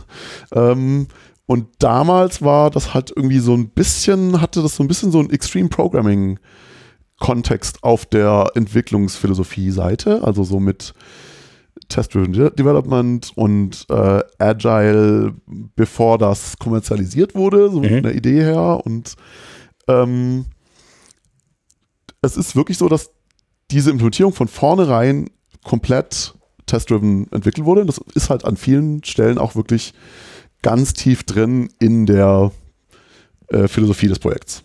Und es ist auch so, dass PyTest aus PyPy hervorgegangen ist. Mhm. Aha. Also der Holger Krickel, über den haben wir, bevor wir angefangen aufzunehmen, kurz schon geredet. Der war halt einer der Wer ist Holger? Ja, ich erinnere mich. Genau, äh, der war halt einer der Gründer des Piper-Projekts, also der hat das erste Treffen in Hildesheim organisiert und äh, am Anfang wurde dann für, für die Tests halt einfach Unit-Test genommen. Und Unit-Test ist ja ein von Java portiertes, an Java äh, Architektur angelehntes Testing-Framework. Äh, was ja, JUnit, aber ich glaube, äh, JUnit ist irgendwie S-Unit von, äh, Von Smalltalk, ganz genau, irgendwie ja. eine, äh, Aber durch diesen Umweg über Java ist es halt irgendwie doch Ja. ein bisschen ungelenk an vielen Stellen. Mhm. Ja. Und äh, weil Holger halt dann das alles auch ganz schön doof fand, hat er recht früh als Teilprojekt von PyPy halt angefangen, PyTest zu entwickeln. Ähm, und das ging dann quasi aus dem PyPy-Projekt irgendwie so ein Stück weit hervor und ist jetzt natürlich eine Million Mal erfolgreicher als alles, was PyPy irgendwie jemals sonst so gemacht hat. PyPy ist spannend. Also am, äh, am Anfang habe ich es gehasst und jetzt finde ich es richtig gut, weil das halt echt total gut ist und ich finde es sehr Pythonic und wenn man einmal so ein bisschen vielleicht verstanden hat, wie das funktioniert, das ist sehr, sehr, sehr schön Ja. zu benutzen auch. Ja. Also ich meine halt einfach so dieses, dass man davon wegkommt, dass man diese 97 Self-Assert irgendwas Ja. ähm, Ja. Funktion braucht, um gute Fehlermeldungen zu kriegen. Das ist halt schon. Safe Asset Equal, irgendwie heißt Camel Case und sowas. Das Equal oder Equals? Äh, Genau, ja, ja, genau. Jetzt macht bloß kann nichts Falsches. Ja, ja, ja, und Camel Case natürlich auch mal. Oh. Ja. ja, und ich finde halt also gerade so die Hürde, man schreibt halt einfach eine Funktion, die Test heißt dahin und der Mhm. Rest geht halt, das ist halt schon sehr, sehr cool. Ja. Nee, genau. Also, ähm, also Test-Driven Development ist, war halt einer der Kernideen so auf der, wie entwickeln wir dieses Projekt. Das andere war halt, das ist so ein bisschen verloren gegangen über die Jahre, aber einer der Ideen am Anfang war halt wirklich, wir wollen eine sehr gut verständliche Implementierung der Sprache schreiben. Und da müssen wir irgendwann jetzt halt dann doch mal zur Architektur kommen. Warum heißt das Ding eigentlich PyPy? Ähm, und Weil es IPI noch nicht gab. ja, Nein, Entschuldigung. also das, das Projekt ist halt entstanden äh, aus Diskussionen auf erst der deutschen Python-Mailing-Liste und dann irgendwie auch Complang Python von halt äh, ähm, Python-Fans, also halt so ein paar Leuten, die irgendwie Python als Programmiersprache toll fanden und die halt gesagt haben, naja, es ist doch philosophisch eigentlich irgendwie blöd, dass wir alle Python so toll finden, aber die, äh, der Interpreter für Python, dass der ja in C geschrieben ist. Und PyPy ist halt wirklich, die Idee war wirklich, wir schreiben jetzt eine Implementierung für Python, aber wir wollen dafür halt nicht C nehmen, weil C so eine blöde Sprache ist, sondern wir wollen dafür halt Python nehmen, weil wir ja alle Python-Fans sind. Mhm. Und das war quasi, also da kommt der Name her, PyPy ist Python in Python. Und das war halt ähm, so ein bisschen die Ursprungsmotivation. Wir wollen jetzt die Sprache nehmen, die wir cool finden, um die Sprache zu, selbst zu implementieren. Und das klingt halt erstmal ganz, also nach einem sehr akademischen äh, Experiment. Und äh, das war es ein Stück weit, glaube ich, auch erstmal. Also erstmal war halt so ein bisschen die Idee auch, wir wollen irgendwie Code schreiben, den man halt einfach erstmal schön lesen kann. Und der soll natürlich schon auch irgendwie funktionieren, aber insbesondere soll der halt einfach architektonisch toll sein und irgendwie elegant und alles schön, diese Sprachsemantik soll irgendwie ganz klar ausgedrückt werden in diesem Python-Code. Das war quasi eine der Ideen. Und erst später kam es dann hinzu, dass quasi Performance eigentlich ein immer wichtiger Teil der ja, also der Projekt, Der der, Projekt, ja, der Ja. Projektmotivation war. Also irgendwann hat man halt gesagt, naja, okay, wir haben das jetzt, aber warum sollte man das machen? Und wir machen jetzt halt auch noch ganz, ganz, ganz viel Aufwand, um, also welchen Aufwand, da äh, rede ich gleich gleich noch ein bisschen was dazu. Ähm, wir machen halt ganz, ganz viel Aufwand, um das dann doch irgendwie auch schnell zu kriegen. So, und vielleicht können wir da auch einfach wirklich historisch vorgehen. Also ähm, die erste Idee, um das jetzt schneller zu kriegen, also man hat dann jetzt irgendwie so eine Python-Implementierung, die ist in Python geschrieben und die ist schön und elegant, man kann das lesen, aber das bringt einem halt einfach gar nichts. Weil man braucht ja einfach immer noch darunter einen Python-Interpreter, um das ausführen zu können. Ja? Und dann ist es halt einfach quasi ein Python-Interpreter, der auf einem, der auf C-Python läuft. Das ist halt einfach ganz, ganz langsam. Aber man, man kann natürlich dann viel über die Sprache vielleicht lernen. Man, genau, man kann dann was lernen und man kann da bestimmt auch irgendwie dann schön einfach ex irgendwie Experimente durchführen. Aber das ist jetzt nichts, was man irgendwie im Produktiveinsatz haben, haben wollte. Ja, Es wäre halt dann wirklich einfach eher so ein, es wäre halt vielleicht so ein cooler Blogpost oder so oder ein cooles Buch. Okay, aber, ja, genau. Ja. Genau, aber, aber halt viel mehr auch nicht.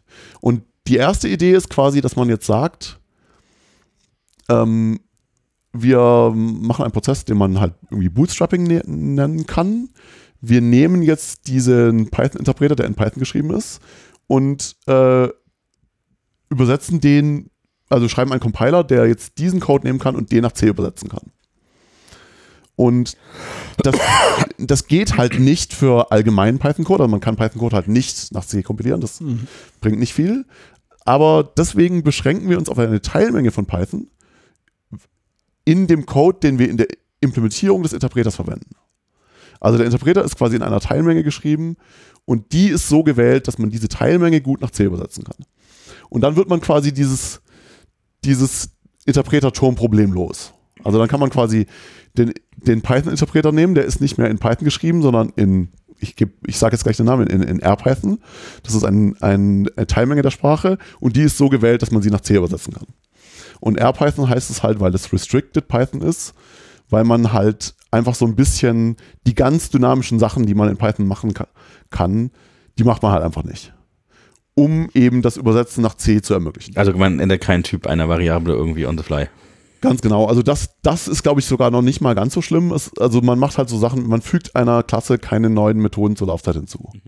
Oder ähm, in Python geht ja alle möglichen komischen Sachen. Man kann halt ja auch bei einer Instanz ähm, dann einer Class zuweisen und so. Ja, also so dieses ganze ganz dynamische Metaprogrammierungszeug, das ist halt einfach verboten, weil da ist halt nicht, da ist halt nicht so klar, wie der C-Code dann aussähe, den man da generieren würde. Also das ist der erste Schritt. Der erste Schritt ist, ähm, das ist nicht mehr Python in beliebigem Python-Code, sondern das ist Python, ein, eine Implementierung für die Sprache Python in einer Teilmenge von Python. Und wir haben dazu noch ein anderes Tool, was jetzt diese Teilmenge nimmt und daraus C-Code erzeugt. Und so wird man C-Python erstmal los. Ne? Also danach, du drückst dann auf den Knopf und dann nimmt er halt den Interpreter, der in der Teilmenge geschrieben ist, erzeugt C-Code daraus, dann startest du den C-Compiler und der nimmt den C-Code und macht daraus halt eben wieder ein Binary, was, über das wir ja vorhin schon gesprochen haben, dass das runtergeladen werden kann. Und das ist halt dann quasi einfach ein etwas merkwürdiges, also geschriebenes, aber es ist, das verhält sich jetzt, also es ist quasi noch näher dran an dem, was man von Python.org runterladen kann. Es ist halt ein nicht in Hand geschriebener C-Code, sondern generierter C-Code, aber es ist halt einfach dann ein Interpreter für Python in C letztlich. Mhm. Und ähm, das bringt halt schon dann mal die ersten, also vorher, so um mal so eine Größenordnung zu nennen, wenn man das, wenn man dann PyPy auf CPython ausführt, dann hat man halt irgendwie so einen Interpreter, der vielleicht 2000 mal langsamer ist als, mhm. als CPython. Also dann ist es halt wirklich, das ist nur ein Spielzeug. Und wenn man dann diesen, diesen Bootstrapping-Trick macht, dass man eben wieder C-Code erzeugt, dann gewinnt man halt von diesen 2000 mal langsamer, gewinnt man halt 1000 mal zurück. Mhm. Dann hat man quasi einen Interpreter, der ist nur 1000 mal langsamer. Nee, nee, nur zweimal langsamer. Achso, okay. Also, ein Faktor 1000 kriegt man wieder. Ja, okay, ja, okay. Aber äh, ein Faktor 2 hat man halt immer noch. Und das ist natürlich immer noch nicht gut, ja. Also, warum sollte man das machen? Ja, man, man, man, ähm, weil es halt, weil es halt in Python geschrieben ist und wir alle Python so toll finden. Ja, das, das reicht halt irgendwie als Motivation nicht. Mhm. Und jetzt ist so ein bisschen die Frage, wo kommen jetzt, wo, wo kommt eigentlich wirklich die Speed her? Und da wird es halt dann so ein bisschen akademisch. Also, das ist quasi der Forschungsanteil. Ich, also ich habe da meine Doktorarbeit drüber geschrieben. Das ist quasi wirklich äh, so ein bisschen ein, ja, also war wirklich so ein, ein, bisschen ein ganz klassisches akademisches Forschungsprojekt. Da war ja währenddessen auch gar nicht so klar, ob das wirklich klappen kann, so von der Idee her. Und hat auch, sag ich mal, vielleicht fünf, sechs Jahre gedauert, bis es dann klarer wurde, dass es halt wirklich geht. Und die Idee daran ist, dass du, also sagt man ja auch immer so ein bisschen so, wenn man halt irgendwie das schnell kriegen will, dann braucht man halt irgendwie einen JIT-Compiler. Also wenn man halt irgendwie eine dynamische Programmiersprache schnell ausführen will, dann braucht man einen Just-in-Time-Compiler. Und was ist das? Ein Just-in-Time-Compiler, also so ein normaler Compiler, der funktioniert halt für Python nicht, weil man ja gar keine Typen hat. Also das ist jetzt mit Typannotation heutzutage so ein bisschen anders. Aber die Typannotationen, die sind ja auch so ein bisschen so eine Fiktion. Ja? Also die dürfen ja auch falsch sein. Also mhm. ähm, also vergessen wir die erstmal. Also das Problem ist, wenn man einfach Python-Code anschaut, dann kann man den halt nicht unbedingt jetzt kompilieren. Wenn man halt eine Funktion hat, die A und B als Argumente nimmt und die Funktion macht irgendwie return A mal 2 plus B, dann kann man halt diese Funktion nicht nach Maschinencode äh, übersetzen, mhm. weil man weiß halt gar nicht, was das Mal macht. Also man kann die Funktion halt mit Ins aufrufen, man kann die mit Floats aufrufen, man kann die mit Strings aufrufen oder man kann die halt mit einer Klasse aufrufen, die halt äh, eine Unterstrich Unterstrich Add Methode hat und eine Unterstrich Unterstrich Mull Methode und die halt irgendwas super Weirdes macht. Ja. Mhm. Das muss, muss quasi die Anwendungsfälle kennen, in denen das aufgerufen wird, irgendwann in diesem Programmablauf und dann daraus jeweils unterschiedliche Implementierungen im Maschinencode genau. zu schreiben, die man dann falsch ja, Ganz genau. Und das kann man aber halt quasi nicht ohne weiteres statisch machen. Also man kann jetzt, es ist nicht leicht, sich quasi nur den Quellcode anzuschauen und zu sagen, aha, A und B sind hier immer ins. Weil es kann ja sein, dass es halt an sieben verschiedenen Stellen wird die Funktion jetzt aufgerufen und an zwei davon sieht es so aus, als könnten es ins sein, aber an den anderen drei weiß ich nicht so genau und äh, das ist überhaupt in der Bibliothek drin und ich weiß halt überhaupt nicht so genau, wie die Bibliothek jetzt verwendet wird, konkret von irgendeiner Anwendung. Das heißt, so einfach, wenn ich mir nur den Quellcode anschaue, kann ich für diese Funktion f keinen guten Maschinencode erzeugen. Und deswegen braucht man halt quasi, also ein normaler Compiler geht halt nicht. Ähm, und deswegen braucht man halt eben den Just-in-Time-Compiler und das ist ein Compiler, der erzeugt zwar schon Maschinencode, aber der macht das nicht so, ähm, einmal vor der Ausführung, sondern der macht das quasi während das Programm schon läuft. Und der Grund, warum ein Just-in-Time-Compiler eben ähm, funktioniert, ist, weil er einen, einen ganz krassen Informationsvorteil hat. Der Just-in-Time-Compiler, der kann halt einfach gucken, mit was für Typen von Argumenten die Funktion aufgerufen wird. Also du, der, der ist halt einfach quasi, der Compiler ist maximal faul und sagt, ich kompiliere erstmal gar nichts. Ich führe einfach alles ganz normal mit dem Interpreter aus. Und wenn sich dann herausstellen sollte, dass f jetzt in dem Programm eine wichtige Funktion ist, macht man so ein bisschen Profiling, ähm, dann schaue ich halt mal, was für Typen werden jetzt hier konkret verwendet. Und wenn dann irgendwann sehe ich halt, na gut, das sind immer zwei Floats. Und dann kann ich halt auch guten Maschinencode erzeugen, weil wenn ich weiß, dass es Floats sind, dann kann ich halt das, das Mal, also ich hatte a mal 2 plus b gesagt, dann kann ich halt das mal 2 ähm, durch, ein, ähm, durch eine Maschineninstruktion ähm, äh, darstellen, die halt ähm, Doubles auf der CPU direkt multipliziert. Und das Plus kann ich eben auch dann durch eine Maschineninstruktion ähm, abbilden, die halt Doubles addiert. Und diese, dieser Maschinencode, der funktioniert halt dann genau nur für den Spezialfall, dass A und B halt wirklich auch Floats sind. Und äh, wenn dann irgendwann später im Verlauf des Programms halt diese Funktion jemand mit zwei Ins aufruft, dann ist das kein Problem, weil ähm, der Code wurde ja sowieso zur Laufzeit erzeugt. Und dann kann ich halt quasi auch neuen Code für diese sich ändernde Situation erzeugen. Und diese Flexibilität, die mir die Tatsache, dass ich den, den Maschinencode eben erst zur Laufzeit erzeuge, kriege ich, dadurch kriege ich halt sehr viel Flexibilität und ähm, kann halt die extra Informationen, die ich zur Laufzeit habe, auch benutzen, um quasi die ganze Dynamizität, die man in Python halt theoretisch verwenden kann, aber in der Praxis nicht unbedingt verwendet, äh, die kann ich dann halt auch quasi wieder weg optimieren. Aber das kann ich eben nur, weil ich eben das zur Laufzeit mache und mir die Typen anschauen kann und halt auch reagieren kann, wenn sich dann die Umstände ändern. Ja, das ist halt auch so ein bisschen die andere ähm, Eigenschaft des Just-in-Time-Compilers. Der kann halt dann auch darauf reagieren, dass du nach einer halben Stunde ähm, Programmlaufzeit plötzlich den Debugger anmachen willst. Ja, also ähm, dann muss man nämlich anfangen, äh, quasi wieder alles zurückzupacken und das nennt man wirklich Deoptimierung. Da muss man wirklich quasi wieder die Frame-Objekte erzeugen, die man halt braucht, um dann, dass der Debugger auch funktioniert. Also der Debugger, mhm. der introspiziert ja diese Frame-Objekte, die es in Python gibt und ähm, die würde der JIT-Compiler natürlich gar nicht benutzen, weil der, die braucht er nicht. Aber wenn man den Debugger anschaltet, dann muss man die halt jederzeit wieder herzaubern können. Ja. Okay, das ist, also das ist die Idee des JITs das ist quasi in gewisser Weise heutzutage relativ akzeptiert, weil jeder Browser das halt macht. Mhm. Also Java macht das und insbesondere machen das halt die Browser für JavaScript und die Browser Wars äh, haben halt dazu geführt, dass quasi alle großen Browser sehr, sehr, sehr, sehr, sehr viel Geld da reingesteckt haben, ähm, halt Just-in-Time-Compiler für JavaScript zu schreiben, die halt wirklich extrem aggressiv zur Laufzeit den JavaScript-Code äh, optimieren und zur Laufzeit nach Maschinencode übersetzen kann.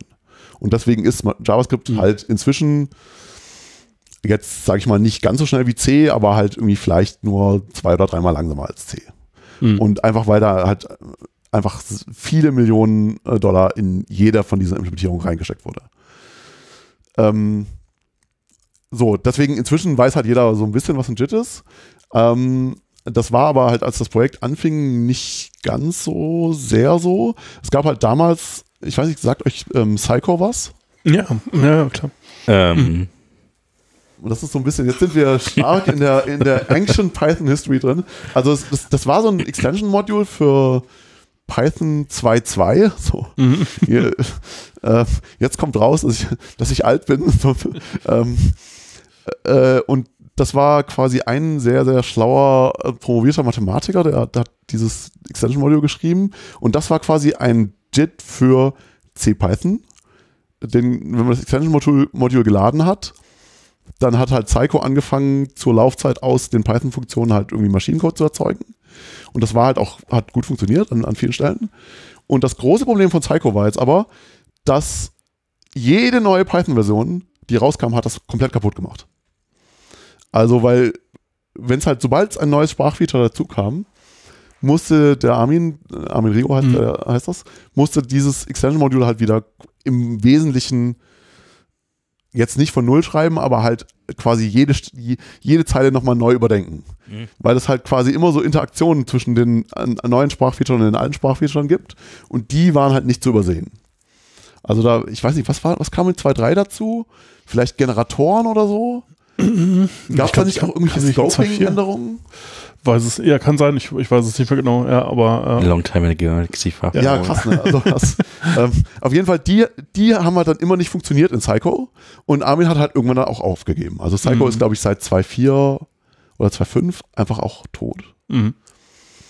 Und er hat halt aus dieser Frustration raus dann angefangen, sich in PyPy, also war einer der Projektgründer von PyPy und hat halt ähm, aus dieser Frustration raus, dass man den JIT aus Psycho für jede Version von Hand dann anpassen muss, sich so ein, eine, sag ich mal, relativ gewagte akademische Idee ausgesucht, ähm, die er gerne auf PyPy anwenden wollte. Und das ist eben die Idee, dass man den JIT über, also JIT heißt, das ist die Abkürzung Just-in-Time-Compiler, dass man den überhaupt nicht von Hand schreibt. Mhm. Und statt der, eben weil Python eine Sprache ist, die sich ständig ändert. Also einmal im Jahr oder vielleicht damals war es alle anderthalb Jahre, kommt eine neue Mhm. Python-Version raus, da gibt es neue Sprachfeature und das Anpassen des JIT-Compilers an die neuen Sprachfeatures, das, das ist zu nervig. Insbesondere, wenn man halt nicht irgendwie Google-Geld hat. Mhm. Wenn man Google-Geld hat, dann kann man halt einfach 20 Ingenieure auf das Problem Was halt jemand. Und die haben dann halt keinen Spaß, die schreiben ganz, ganz viel komplizierten C++-Code und sind halt jede Woche sehr traurig. ähm, aber wenn man dieses Budget halt nicht hat, dann ist es einfach zu anstrengend, mit CPython mitzuhalten, also mit der Sprachentwicklung mitzuhalten. Und deswegen hatte er eben die Idee, dass es doch irgendwie möglich sein sollte, den JIT-Compiler automatisch zu generieren. Und das ist so ein bisschen so eine alte, sehr akademische Idee. Also das, da gibt es halt irgendwie in den, ich glaube in den Ende der 70er gab es so einen Aufsatz von Futamura, irgendwie, weiß nicht genau, wie der Titel ist, ein Compiler, Compiler. Da gab es eben schon mal die Idee, dass es theoretisch eben sein sollte, möglich sein sollte, einen Compiler für eine Sprache automatisch zu erzeugen aus einem Interpreter für die Sprache. Und das war aber halt ein, ein sehr akademischer Ich meine, Ansatz. ich meine, äh, ein Compiler, Compiler und so, das ist ja Jack äh, und so. Ja, aber da ist der Input halt kein Interpreter, sondern nee, nee, das ist genau, Grammatik, ja. ja. Dann, äh, mm. Ähm, aber die, die Idee von der, von der Futamura-Projektion ist eben wirklich, man hat einen Interpreter für eine Sprache Mhm. und erzeugt mit einem komplizierten Prozess aus dem Interpreter automatisch einen Compiler. Und das gab es quasi als akademische Idee, da gab es auch ein ganzes Forschungsfeld und ähm, ganz unglaublich viele Aufsätze zu. Ähm, aber das hat sich halt in der Praxis nicht so richtig umgesetzt. Und Armin hat halt die Idee gehabt, wir machen das jetzt, wir machen das jetzt einmal richtig. So. Also wir machen das jetzt halt, also, äh, also das, das war, der hat sich in gewisser Weise auch sehr viel getraut. Er hat gesagt, Mhm. ich habe jetzt diese Vision, das müsste doch irgendwie gehen und wir wollen das jetzt für eine echte Sprache halt auch wirklich dann mal anwenden. Und in gewisser Weise ist das Problem natürlich auch noch erstmal schwieriger, weil er nicht nur einen Compiler wollte, er wollte halt einen JIT-Compiler. Mhm. Und er hatte da so ein paar Ideen, wie man diese alte, diese alte Idee der, ähm, der Futamura-Projektion, wie man die halt wirklich dann mal so ganz konkret, nicht für irgendeine akademische Minisprache, sondern für so eine richtige Programmiersprache wie Python halt dann auch anwenden kann. Und das haben wir dann halt im, in den verschiedenen äh, PyPy Research Projekten auch dann gemacht. Das ging auch ganz schön lange nicht. Also es hat halt wirklich dann auch ein paar Jahre gedauert, bis es dann wirklich auch funktioniert hat. Und Also PyPy ist ein Compiler-Compiler. Also PyPy hat, PyPy ist halt, PyPy hat so ein paar Komponenten, aber eine der Komponenten ist wirklich quasi ein JIT-Compiler-Generator.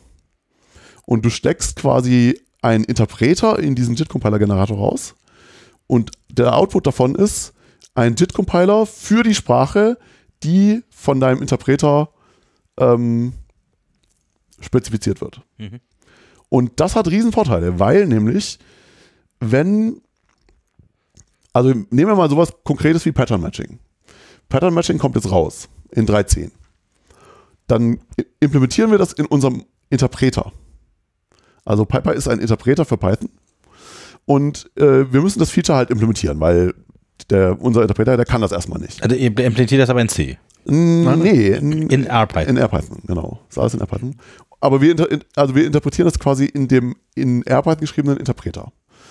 Und dann drücken wir auf den Knopf und dann kommt der, der JIT-Compiler-Generator und der nimmt den Interpreter mit dem neuen Feature und dann haben wir plötzlich einen JIT-Compiler, der quasi Pattern Matching versteht und richtig guten Maschinencode für Pattern Matching erzeugt. Und der JIT-Compiler Generator, der kennt Pattern Matching halt gar nicht, sondern der, der kriegt quasi die, der, der lernt die Semantik von Pattern Matching halt wirklich, indem er sich anschaut, was der Interpreter macht, um die Patterns auszuführen. Aber das heißt eben, wir müssen nicht, wenn so eine neue Version rauskommt, müssen wir nicht jedes Mal den JIT-Compiler anfassen. Weil der JIT-Compiler, der kann halt überhaupt kein Python, mhm. sondern der kriegt halt die Semantik von Python ab, indem, also indem man sich diesen Interpreter für Python anschaut. Und wenn man in den Interpreter für Python neue Features einbaut, dann hat man immer automatisch auch noch, kann man eben für diese neuen Features dann auch den JIT generieren. Das, ähm, aber ein weiterer Vorteil, den man damit dann eventuell hätte, ist, man kann dann damit ja einen JIT-Compiler für jede Sprache erzeugen, die man in für die man in AirPython einen, einen Interpreter schreiben Ganz kann. Genau. Das geht und, ja dann wahrscheinlich für viele Sprachen. Ja, zum Beispiel, wir hatten da schon ein Beispiel vorhin, mhm. für reguläre Ausdrücke. Ach, ja. Also wir hatten ja vorhin gesagt, dass wir halt relativ mhm. gut darin sind, reguläre Ausdrücke auszuführen und das liegt halt einfach daran, dass in, in Python ist das auch schon so, reguläre Ausdrücke, die werden in so einen kleinen Bytecode erzeugt, der ist an, ähm, ähm, übersetzt. Das ist ein anderer Bytecode als der Python-Bytecode. Mhm. Und dafür gibt es dann einen Interpreter, der Teil von CPython ist. Also CPython hat halt den Interpreter für Python, aber eben auch noch einen anderen Interpreter für, regulär, für die regulären Ausdrücke Bytecodes. Und den haben wir halt auch in RPython geschrieben. Und das heißt, wir können halt auch zur Laufzeit dann die regulären Ausdrücke nach Maschinencode übersetzen. Hm. Weil wir halt quasi für diesen anderen Interpreter, der auch in RPython geschrieben ist, auch ein JIT erzeugen. Mhm. Und tatsächlich gibt es halt so einen ganzen Haufen an Research Quality ähm, Sprachimplementierungen, die halt diese ganze Maschinerie auch benutzen, um alle möglichen Experimente zu machen. Mhm. Also wir haben halt auch mal eine Ruby-Implementierung geschrieben und eine PHP-Implementierung geschrieben und äh, eine Prolog geschrieben, das war meine Bachelorarbeit. Also, mhm. ähm, und die sind jetzt alle nicht so cool, ja. Also da, da wurde halt einfach nicht der Aufwand reingesteckt, den man betreiben müsste, um da jetzt wirklich, sag ich mal, eine Production Ruby-Implementierung dann rauszukriegen. Ja, aber also das waren halt eher so dann der Versuch zu gucken, ob das mit Ruby auch geht oder mit Prolog auch geht. Mhm. Ich habe zum Beispiel auch mal, also auch nur Research Quality, ich habe zum Beispiel auch mal eine, eine, Datenbank, eine Datenbank darin implementiert. Also ich mhm. habe halt eine SQLite äh, kompatible ähm, also SQLite kompiliert, äh, kompiliert halt die ähm, den SQL-Code auch in so einen Bytecode. Mhm. Dafür habe ich halt auch einen Interpreter in RPython geschrieben. Und damit kann man halt dann auch ganz interessante Performance-Gewinne sich dann irgendwie abholen. So. Ja. Ja, die Datenbank muss das ja auch interpretieren, was da an Queries so kommt. Ne? Genau. Und das ist ja auch, äh, ich meine, mhm. das weiß man ja auch immer so ein bisschen, dass, dass das SQLite mit den mit den äh, Typen der Spalten auch nicht so ernst nimmt. Ja, ja, da kann man, ja, int oder string beides. Das heißt, es ist auch noch eine dynamische Sprache, ja, also eine dynamisch typisierte Programmiersprache. Also da gibt es halt dann schon ganz schön viele Ähnlichkeiten zu, zur Ausführung von Python in gewisser Weise. Ja. Naja, auf jeden Fall so diese Idee, dass wir halt quasi einen JIT-Generator haben und diese Architektur sorgt dafür, dass wir halt mit einem relativ kleinen Team halt mit C-Python trotzdem ganz gut mithalten können. Mhm. Weil wir die Features halt eben nicht in den JIT-Compiler einschreiben, äh, reinprogrammieren müssen, sondern halt quasi nur in einen Interpreter und der JIT-Compiler, der, der kriegt die Features dann automatisch. Das war jetzt so ein paar Verallgemeinerungen waren jetzt, also so ein paar Ungenauigkeiten waren in meiner Story jetzt noch drin. Mhm. Es gibt dann noch so extra Annotationen, die nennen wir irgendwie Hints man kann halt quasi dem JIT-Compiler dann noch so ein paar Tipps geben. Ja, weil wahrscheinlich manchmal wird das halt dann überraschend nicht gut funktionieren. Ganz genau. Oder? Und ja, mm. man kriegt halt dann Maschinencode und der ist vielleicht noch nicht so gut, wie man den gern hätte. Mhm. Und dann fügt man halt noch so ein paar Annotationen ein und kann dann dem JIT-Compiler-Generator helfen, doch noch be einen besseren JIT zu generieren. Mhm. Und das muss man dann an verschiedenen Stellen auch immer mal machen. Also zum Beispiel, ich, ich würde jetzt meine Hand nicht ins Feuer legen, dass Pattern Matching halt jetzt schon ultra schnell ist. Mhm. Also wir haben halt ein JIT für Pattern Matching, aber ich weiß noch nicht, ich habe es noch nicht gemessen, ob es wirklich ein ganz toller JIT ist. Ja, das ist eh ziemlich langsam, ne? Äh, in C-Button ist es nicht so toll, oder? Ich weiß nicht, was. Ich glaube, also habe ich gehört, dass es nicht so schnell ist. Ich, ja. ich weiß nicht, ja. Also ob das jetzt bei uns, also wir würden halt dann wirklich aus dem Pattern Matching Maschinencode erzeugen. Und ich weiß halt noch nicht so richtig, ob das richtig guter Maschinencode ist oder ob das halt einfach nur irgendwie so ein bisschen leicht schrottiger Maschinencode ist. Und wenn man das verbessern will, dann würde man halt halt hergehen und sagen, na gut, was für extra Hilfen können wir dem JIT noch geben?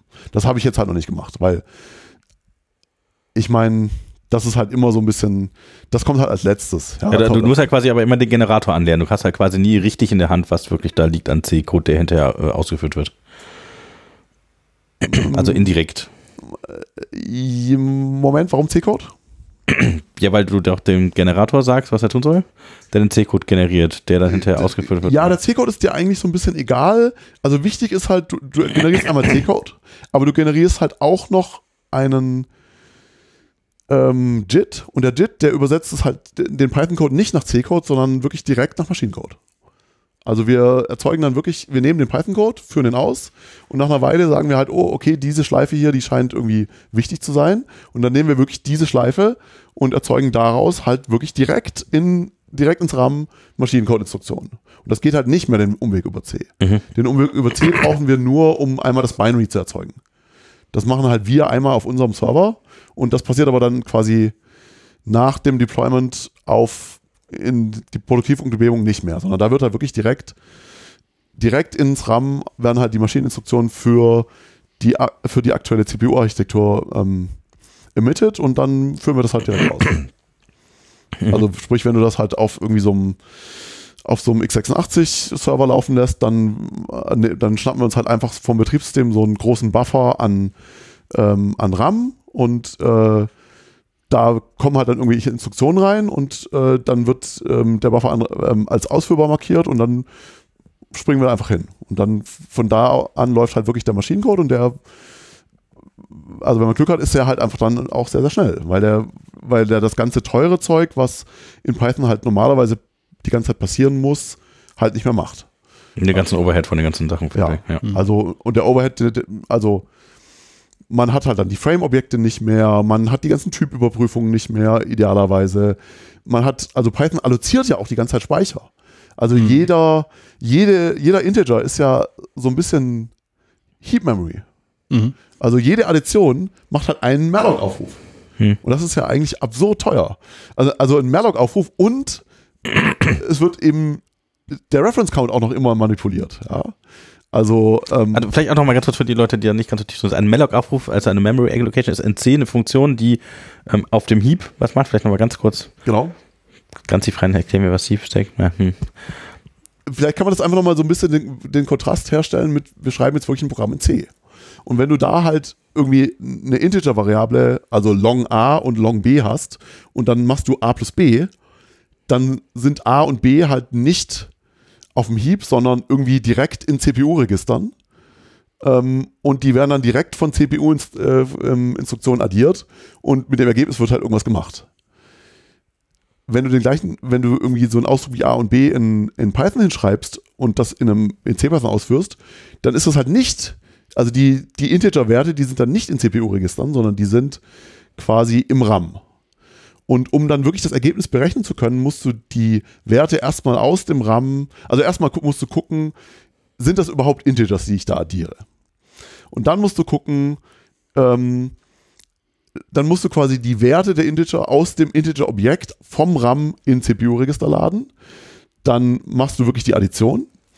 Dann musst du gucken, ob das Ergebnis immer noch klein genug ist, um in ein Maschinenwort reinzupassen. Das könnte ja auch irgendwie ein Overflow geben und dann brauchst du irgendwie eine, ein komplizierteres Objekt. Und dann brauchst du Speicher für das Ergebnisobjekt, weil das Ergebnis ist ja auch wieder ein Integer-Objekt. Das heißt, du rufst einmal malloc auf. Dann kriegst du ein neues Stück ähm, RAM zugewiesen von dem in C geschriebenen Allokator. Ähm, und dann packst du den Ergebnis-Zahlenwert in dieses neue Stück äh, RAM rein, erhöhst den Reference Count von diesem Stück RAM und das ist dann dein Ergebnisobjekt. Und das passiert aber halt bei jeder arithmetischen Operation. Und deswegen ist halt Arithmetik, und wir haben auch noch so ein paar Schritte weggelassen. Also das, deswegen ist Arithmetik halt in Python klassischerweise wirklich äh, sehr, sehr ineffizient. Weil du halt wirklich ständig Malloc aufrufst und auch ständig wieder Free aufrufst. Zum Beispiel, wenn du jetzt so einen komplizierteren Ausdruck hast, wenn du halt sowas wie a mal 2 plus b, das war ja unser, unser Standard, ähm, unser Standard arithmetischer Ausdruck schon die ganze Zeit, ähm, dann hast du halt das Zwischenergebnis a mal 2. Das brauchst du ja gar nicht lang.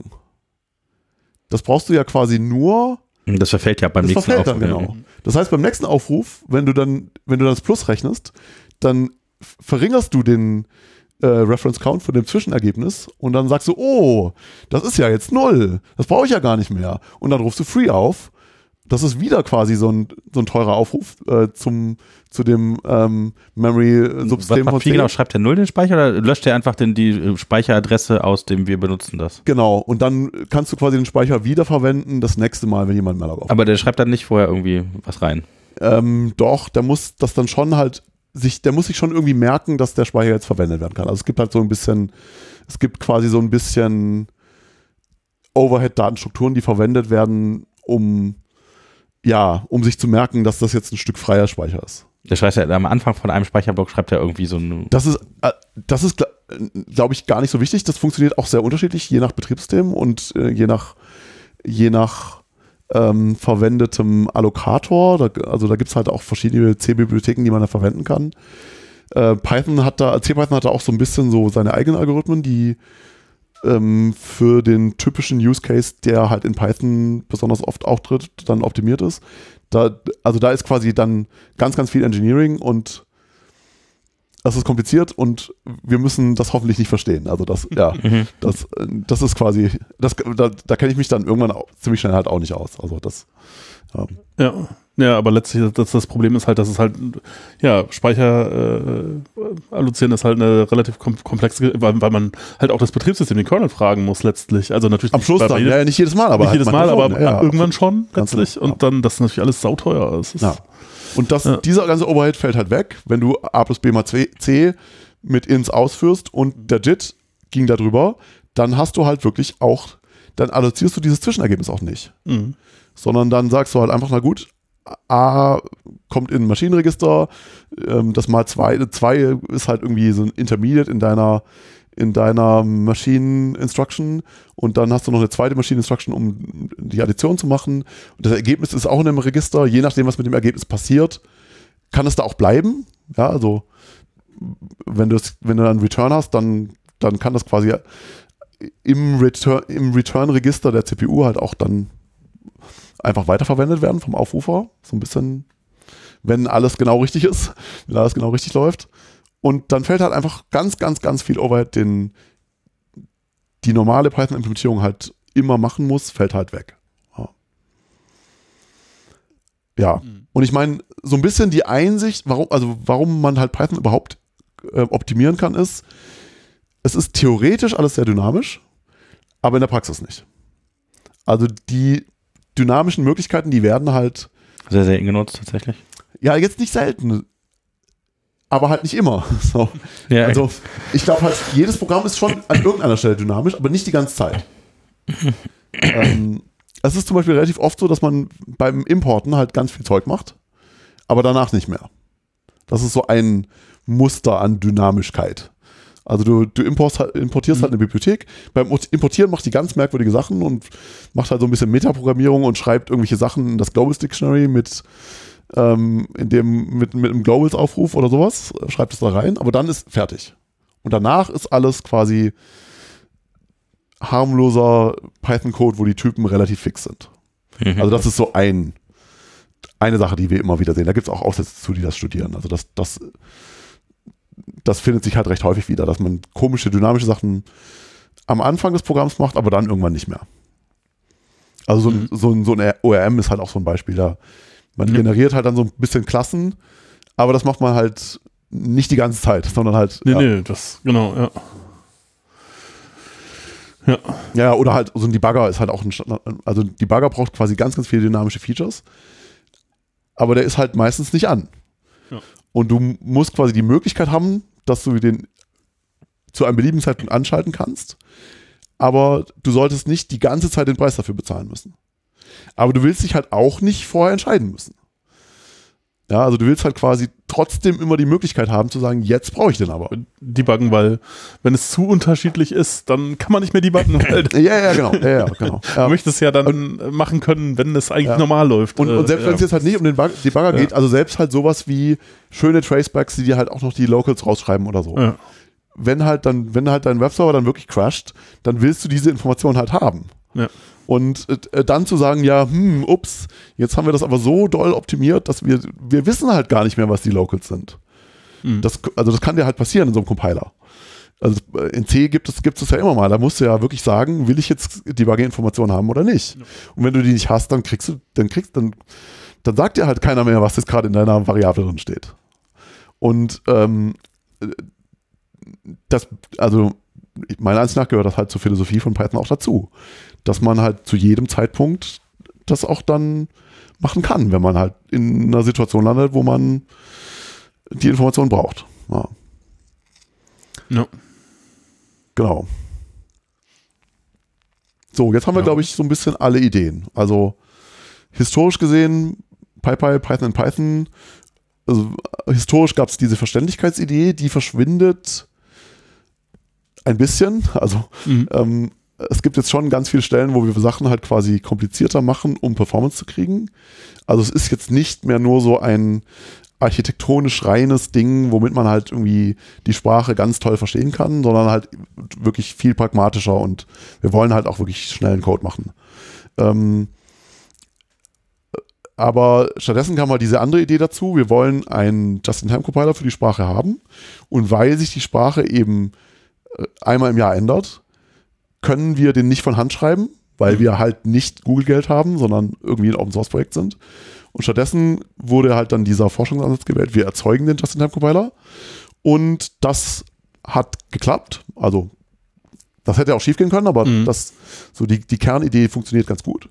Und äh, jetzt sind wir quasi so ein bisschen auf dem Plateau der Produktivität, dass die, so die ganze Kerntechnologie, den DIT-Compiler zu erzeugen, die ist halt relativ stabil es gibt jetzt schon irgendwie da noch so ein paar Features, die wir gerne irgendwie mal machen würden, wenn wir mal äh, ganz motiviert sind oder ganz viel Zeit haben. Aber so die ganzen Kernideen sind, die sind halt einfach jetzt inzwischen auch drin, drin mhm. und stabil und halt über viele Jahre halt auch wirklich so ganz gut äh, stabilisiert. So, mhm. ja.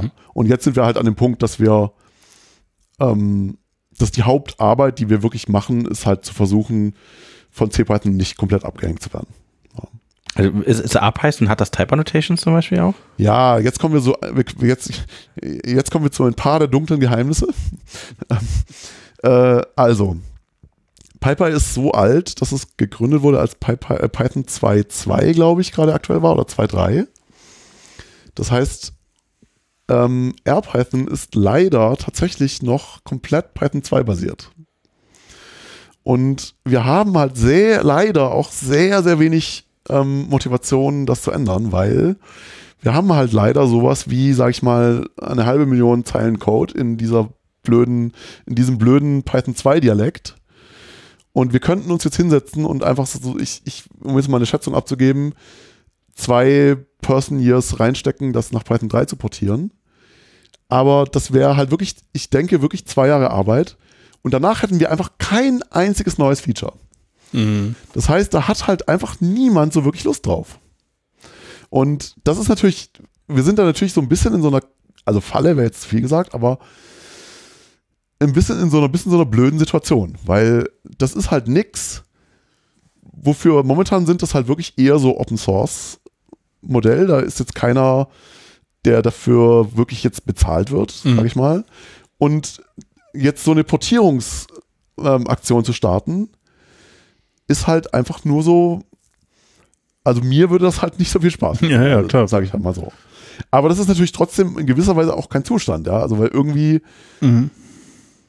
also, man will, also, man will halt auch letztlich dann irgendwie auch nicht komplett abgehängt werden. Ja? Also ich meine. Das wird dann wahrscheinlich irgendwann auch ein Problem, äh, da neue Leute ranzuführen, weil den, man denen dann ja irgendwie erklären muss. Zwei beibringen muss. Ja, genau. Das, das, das hast du jetzt schon vergessen. Das, das Python 2, genau. aber äh, das Print hat keine Klammern. So genau. Ja, ja. ja okay. Ich meine, das andere, so ein bisschen doofe Problem ist halt, dass ähm, so ein Interpreter, der benutzt halt an keiner Stelle Unicode. Das ja. heißt, so halt eines der Hauptargumente, warum, wo Python 3 halt ein paar Sachen so richtig schön gemacht hat, die fallen weg, weil wir halt einfach immer nur Byte, Bytestrings benutzen. Mhm. Und ähm, deswegen, das wäre halt, das ist halt quasi auch nochmal so ein Grund, warum, warum Python 3 jetzt halt auch letztlich jetzt nicht so wirklich so eine Verbesserung ist, sondern mhm. halt, wir würden das wirklich machen, um halt nicht abgehängt zu werden, aber nicht, weil wir weil wir jetzt wirklich von den Python 3 Features so mega motiviert werden. Mhm. Und das ist halt ein bisschen doof. Also, und irgend, also. Würde denn irgendwie diese, keine Ahnung, Typins oder andere Features von äh, Python 3 jetzt für die ähm, Annotation von dem Compiler irgendwas bringen? Nicht so richtig. Also man könnte ja sich, klar, man kann dann so ein paar der APIs vielleicht ein bisschen schöner machen, aber wir haben jetzt halt Dekoratoren und die sind jetzt auch nicht so schrecklich. Ne? Ich meine, ob du jetzt halt das dann mit Doppelpunkt äh, direkt hinter die Argumente schreiben kannst oder in der Zeile drüber mit dem Dekorator, den wir halt uns selber ausgedacht haben. Hm. Ja, das wäre schon ein bisschen netter, aber das wäre jetzt nicht. Also, das wäre jetzt halt für mich nicht so eine ganz ausreichende Motivation, um halt irgendwie so ein riesen Refactoring-Projekt zu starten. Also, mhm. ich denke halt, so ein. Also, das wird halt stattfinden, wenn wir irgendjemand finden, der da mega Bock drauf hat, oder wenn wir halt Geld finden. Mhm. Und ich glaube, wenn beides nicht stattfindet, dann äh, vielleicht bin ich dazu pessimistisch, aber dann, sehe ich, dann sehe ich das im Moment halt nicht. Ja, also, ja. ja gut, klar. Ja. Also ja, also ich, ich persönlich kann nur über mich sprechen. Ja. Ich persönlich würde es, hätte da halt keinen Spaß dran. Ja. Ah, ja, aber ich meine, ist es dann, wenn man tatsächlich kein Unicode hat, sondern nur Bytestrings oder ich meine, es gibt ja da so auto, automatische Geschichten, könnte man das nicht eventuell auch automatisch irgendwie? Ja, also aber ja. Ob man da halt einfach einmal so zwei 2 to 3 draufschmeißt. drüber laufen lassen und ist gut. Ja, naja, wir müssen halt einfach, irgendwann müssen ja. wir das mal gucken und wir haben noch nicht so ganz wir haben noch nicht so ganz den pragmatischen Weg gefunden, den man halt gehen kann, um, weil es ist halt auch so die Frage, macht man dann einmal einen Cut und sagt, Leute, halt, niemand macht mir neue Features für sechs Monate. Ja, nee. Das ist halt auch doof, ne? Also, ja. ja. Aber wir sind ja auch nicht die Einzigen. Also, es gibt ja auch wirklich leider noch ganz viele Firmen, die ja. große Mengen an Python 2 Code haben. Also, ja. Aber ja, es ist halt, also man will das jetzt halt keine zehn Jahre so weitermachen. Das ist, mhm. ja, also. Aber so den idealen Weg, wie wir da jetzt wieder rauskommen aus der Geschichte, den, den haben wir, den wissen wir halt im Moment halt auch nicht. Außer wir finden jetzt jemanden, der sagt, hier habt ihr eine Million Dollar und mhm. macht doch bitte mal, dann ist sowas halt auch wieder. Also ihr könnt hier schreien, ähm, direkt. ja, aber, ähm, ja. ja. Ja. Also, das ist, das ist, äh, bei Django-Projekt gibt es sowas ähnliches mit dem Admin, äh, äh, äh mit dem, äh, mit dem, dem Django Admin, das ist halt auch so ein Ding, das ist über Django-Projekt ja auch halt 15 Jahre und so, das ja, ist halt klar, über die Zeit klar. gewachsen. Teilweise ist da halt auch Geld reingesteckt worden, das zu entwickeln und inzwischen ist es halt auch so, die Schätzung ist ähnlich äh, etwa, also Leute, die sich damit auskennen, sagen halt so, ja, also das jetzt mal so richtig neu zu schreiben und natürlich, wir wissen inzwischen, was wir alles gerne lieber machen würden, würde wahrscheinlich so eine Million kosten und tja, die haben wir halt nicht. Naja, und, äh, so, so, ist es halt ähm, ein bisschen auch. Und ich meine, das sieht man ja auch wirklich ganz konkret bei CPython. Also CPython 3.11 und 3.10 sind halt einfach auch wirklich viel schneller geworden. Ja. Und das ist halt einfach eine Geldfrage. Ja, also wenn klar. du halt plötzlich fünf Leute hast, die einfach Fulltime mhm. bezahlt werden, und das sind ja auch jetzt nicht irgendwelche Leute, sondern ja, halt auch gute Leute, dann passiert halt auch was. Und ähm, wir können halt quasi so ein bisschen durch schlaue Architektur, die wir vor zehn Jahren halt quasi geschrieben haben, mhm. äh, dadurch können wir halt irgendwie ziemlich gut mithalten, weil der DIT-Generator halt da ist und gut funktioniert. Mhm. Ähm, aber halt alles, was jetzt mal so irgendwie so, also Bonus wäre jetzt, ist schon zu negativ, aber alles, was jetzt halt irgendwie so eine ganz tiefgreifende Veränderung ähm, bräuchte, Mhm. Das kriegen wir halt mit dem jetzigen Funding-Stand nicht hin. So. Weil das kriegst du halt nicht durch. Also wir haben, wir haben halt auch schon so ein Open Collective-Dings und wir kriegen auch Donations und da, wir sind da auch super dankbar dafür. Da kommt auf jeden Fall auch irgendwie immer wieder gut was zusammen. Aber es ist halt was anderes, wenn du plötzlich fünf Leute anstellen kannst. Und, ja. und da sind wir halt nicht. Also, ja.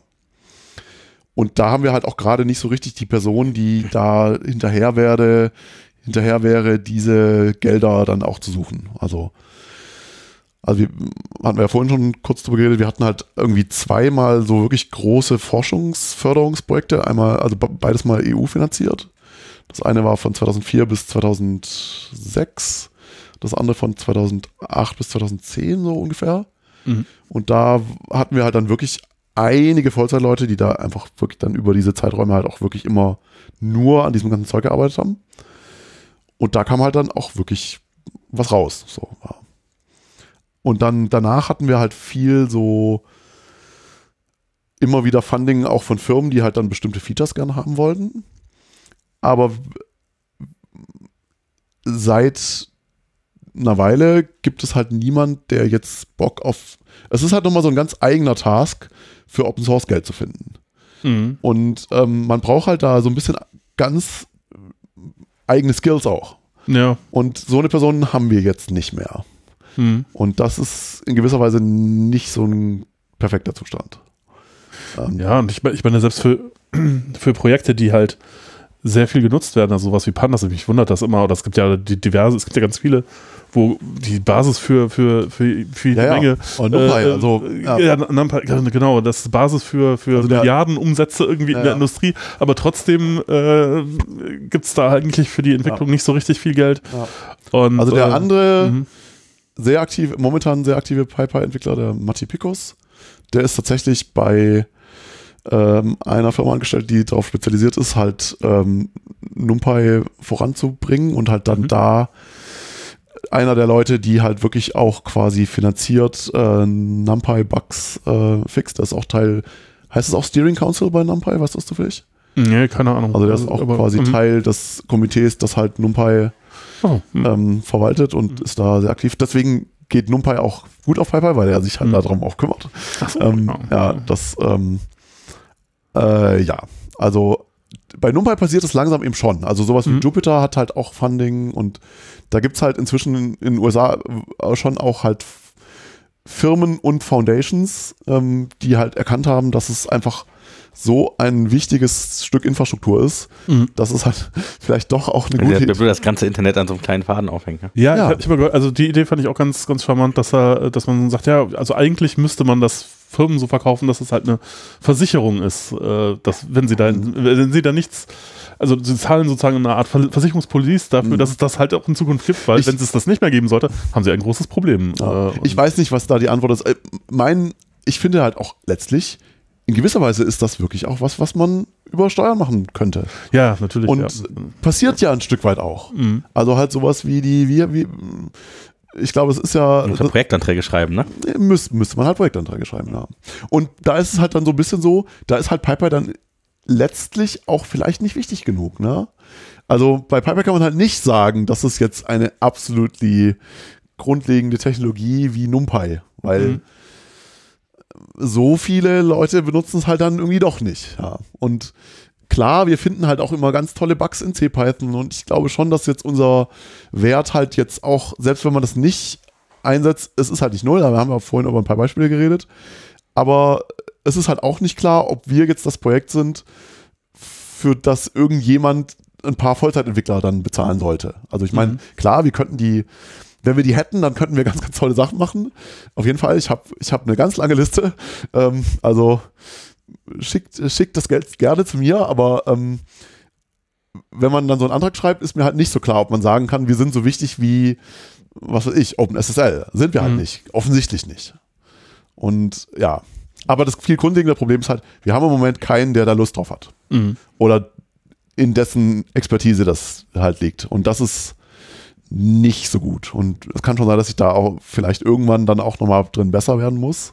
Äh, wenn ihr Lust drauf habt, dann sagt Bescheid. Ja, ja, gut. ich, ich, wir, wir, nehmen gerne Freiwillige an. Also zum Beispiel, ich finde zum Beispiel mhm. Read the Rocks finde ich auch einen sehr interessanten Fall, mhm. mhm. weil das ja auch letztlich halt ähm, einen sehr guten Weg gefunden hat für ein für die Community ultra wichtiges Problem, nämlich wo wird eigentlich die Dokumentation gehostet mhm. äh, und wer bezahlt dafür, halt eine Lösung zu finden.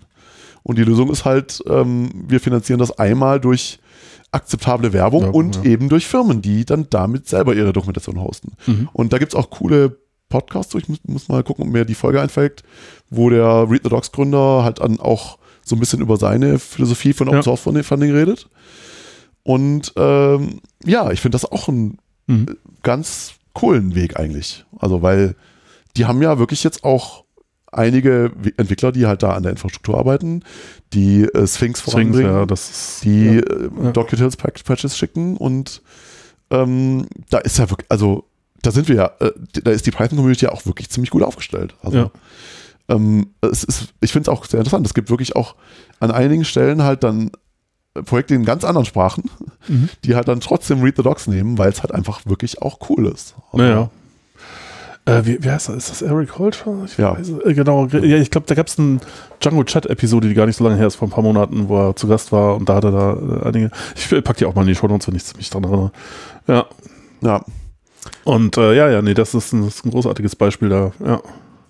Naja, und an, ansonsten ist es halt so, ich habe jetzt halt, also wir haben halt in gewisser Weise einen ganz guten Vorteil, weil ich kann das halt als Teil meiner Arbeit machen. Ich bin ja. an der Uni angestellt, ich mach, bin für die Lehre bezahlt, aber wenn die Lehre zu Ende ist, dann darf ich quasi forschen, was ich will. Ähm, ich bin in eine Forschungsgruppe eingebettet, die zumindest irgendwie irgendwie was mit Compiler zu tun auch hat. Insofern bin ich da jetzt auch nicht, bin da so ein bisschen der Einzige, der ganz konkret was mit JIT-Compilern macht im Moment, aber ich bin da jetzt quasi thematisch auch nicht fehl am Platz und mein Chef freut sich da auch, wenn ich da dann was dran mache.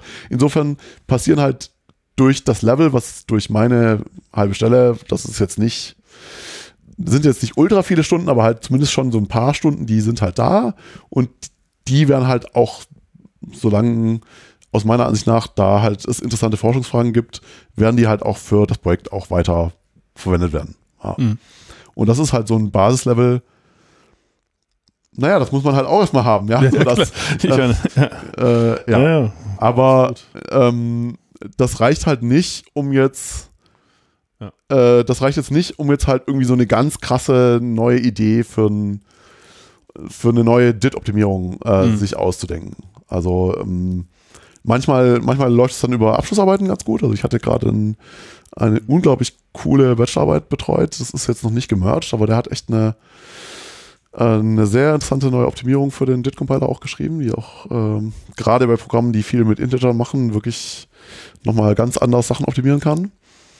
Ähm, also echt super Student. Ähm, äh, Nico Ritt, Rittinghaus heißt der, der hat mhm der hat dann auch so die Originalliteratur aus den 70ern gelesen und meinte so, hier in diesem Paper, was mit Schreibmaschine geschrieben wurde, äh, steht das hier drin, da ist doch bei, in eurem Code ist das doch ganz anders, was, äh, sag doch mal. Und ich so, genau so, ja. ähm, und ja, er hat dann aber er hat äh, auch immer recht. Also das war, ähm, das war sehr, sehr cool mit dem. Ich hoffe auch, dass er quasi weitermacht. Äh, und vielleicht irgendwie auch noch eine Bachelorarbeit, äh, eine Masterarbeit mhm. schreibt. Aber äh, manchmal passieren halt dann so dann Sachen, aber bei so Abschlussarbeiten ist das halt schon so, dass die Leute halt dann tendenziell auch wieder weg sind. Ja, ja und dann muss man das maintainen, was sie gemacht haben. Nee, das ist eigentlich okay. Das, also das, das ähm, ja, stimmt. Wenn's, äh, ja, wir schreiben ja dann auch. Die, sind, die, schreiben halt Tests und ich bin halt dann schon, mhm. ich gehe dann, dann schon auf die Nerven, dass sie jetzt halt auch keinen Scheiß schreiben. Okay. Also so qualitätsmäßig. Mhm. Also, ähm, ja, also wir stecken schon auch, ich meine, Macht ein bisschen Review und Kultur. Review und Kultur. Und wir wollen halt schon, wir sind halt jetzt nicht so ein normales Forschungsprojekt, was halt eigentlich Code zum Weg, also viele Forschungsprojekte sind halt so Code zum Wegschmeißen. Man schreibt Code, man schreibt ein Paper und dann ist man damit mit dem Thema durch. Sondern wir sind halt so ein bisschen, in gewisser Weise so ein bisschen ein schlechtes Forschungsprojekt in dem Sinne, dass wir halt versuchen halt auch Code zu schreiben, den Leute benutzen können. Und deswegen haben wir halt Aufwand, der sich aus Forschungssicht halt irgendwie auch nicht lohnt. Mhm. Deswegen bin ich halt vielleicht auch kein Professor, sondern mhm. weil, weil mein Forschungsoutput halt auch nicht, also weil ich diesen Job auch gar nicht haben wollte. Ne? Also das, aber ähm, weil halt so der Output an Aufsätzen bei mir vielleicht halt nicht so ganz stimmt. Also ich schreibe schon Aufsätze und die sind halt zum Teil dann auch ganz gut ähm, rezipiert und werden zitiert und so, aber vielleicht jetzt nicht mit dem Nachdruck, den man bräuchte, wenn man jetzt halt so ein, mhm. So ein reiner Akademiker sein wollte. Ähm, naja. Ja. Ja, ja, das ist, das ist auch eine faszinierende Geschichte. Ich meine, tatsächlich ist es ja dann doch oft so, dass dann Sachen wiederverwendet werden.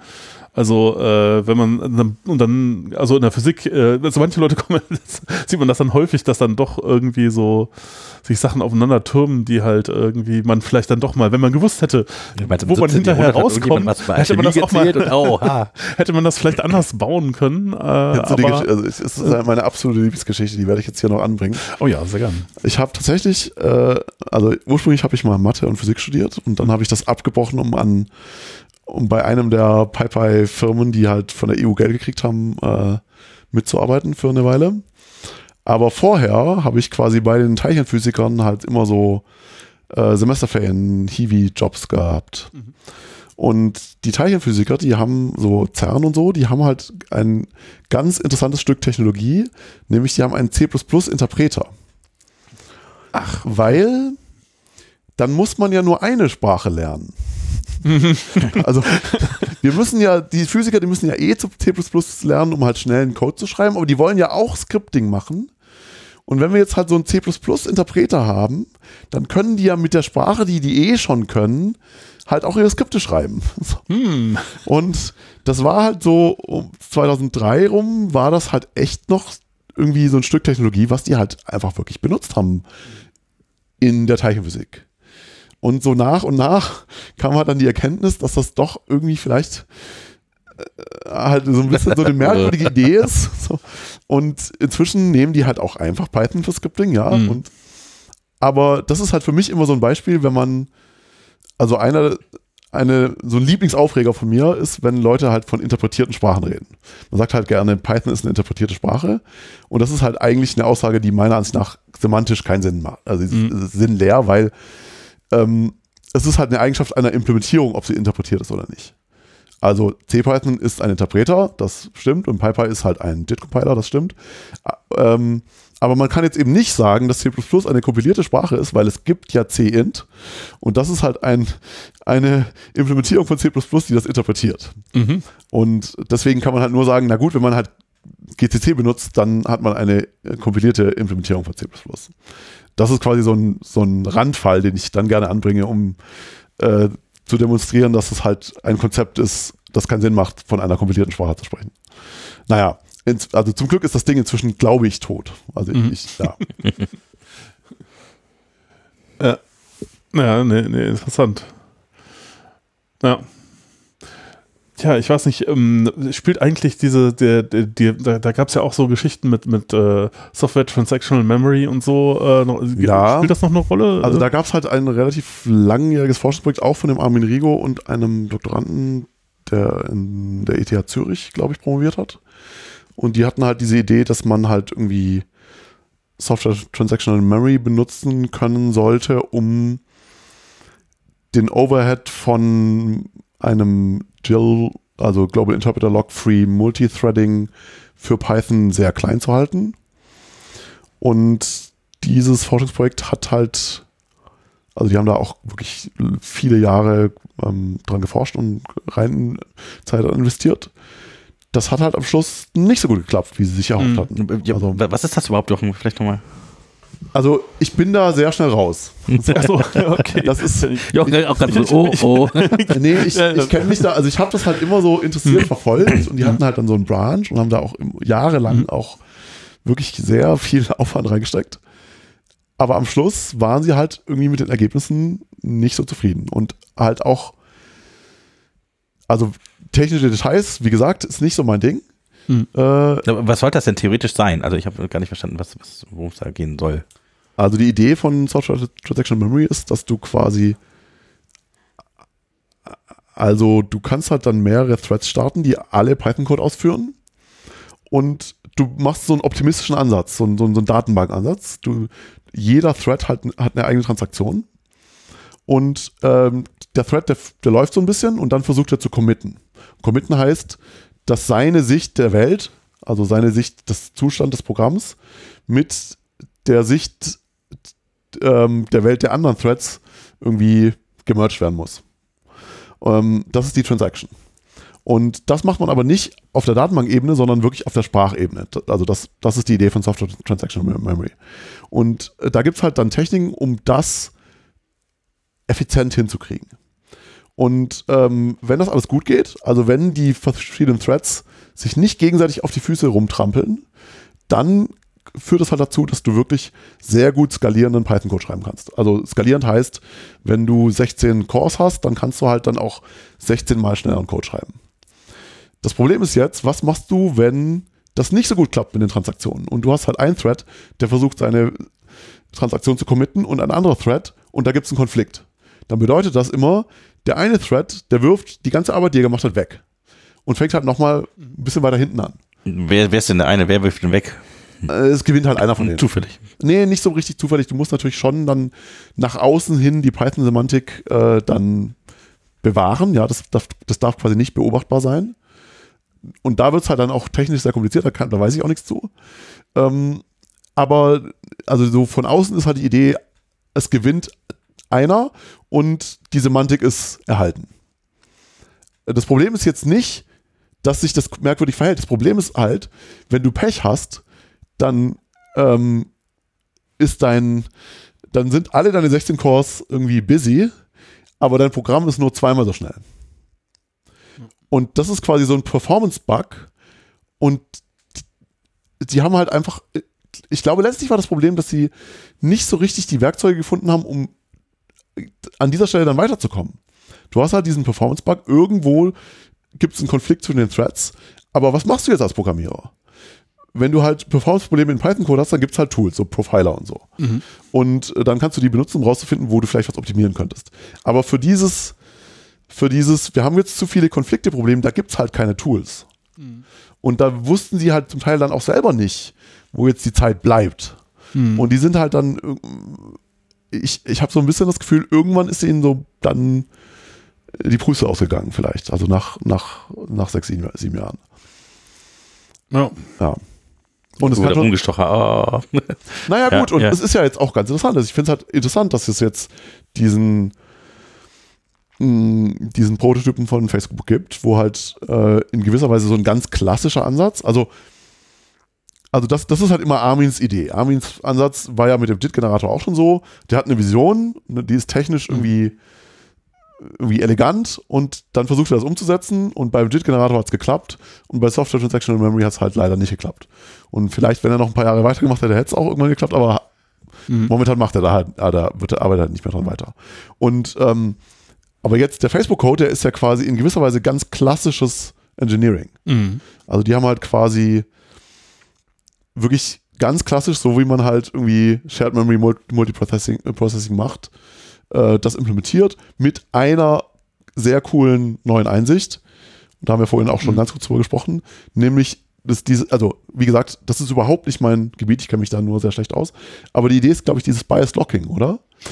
Mhm. Ja, äh, genau, Biased Reference Counting. Äh, genau, also die, die Idee ist quasi, dass ein Objekt meistens in dem Thread benutzt wird, in dem ja. es auch erzeugt wurde. Ja. Und es gibt halt dann so ein Fast Path. Solange das Objekt nur in diesem Thread benutzt wird, sind die Zugriffe auf dieses Objekt äh, sehr schnell. Also mhm. da ist die Synchronisierung zwischen den Threads quasi umsonst. Ähm, und erst wenn man das wirklich dann in einen anderen Thread auch benutzen will, mhm. wird es halt dann performancemäßig teurer. Und ja. Und das ist quasi eine neue Einsicht. Die, die, die kommt jetzt in diesen klassischen Ansatz, Shared Memory Multiprocessing mit Logs und so zu machen, mhm. kommt das dazu. Und es hat sich halt herausgestellt, dass das quasi der richtige ist, um den Overhead für Single-Threaded Code klein zu kriegen. Ja. Es gibt, es gibt auch so ein paar Tricks, also ein, ein interessanter Trick ist, weil, weil es gibt dann ja durchaus viele Sachen, die halt schon in allen Threads verwendet werden, also alles, was irgendwie ja äh, globale Geschichte, Imports so, und so Zeug. Also None zum Beispiel? Ja, None, äh, ja. Äh, True, False, äh, sowas.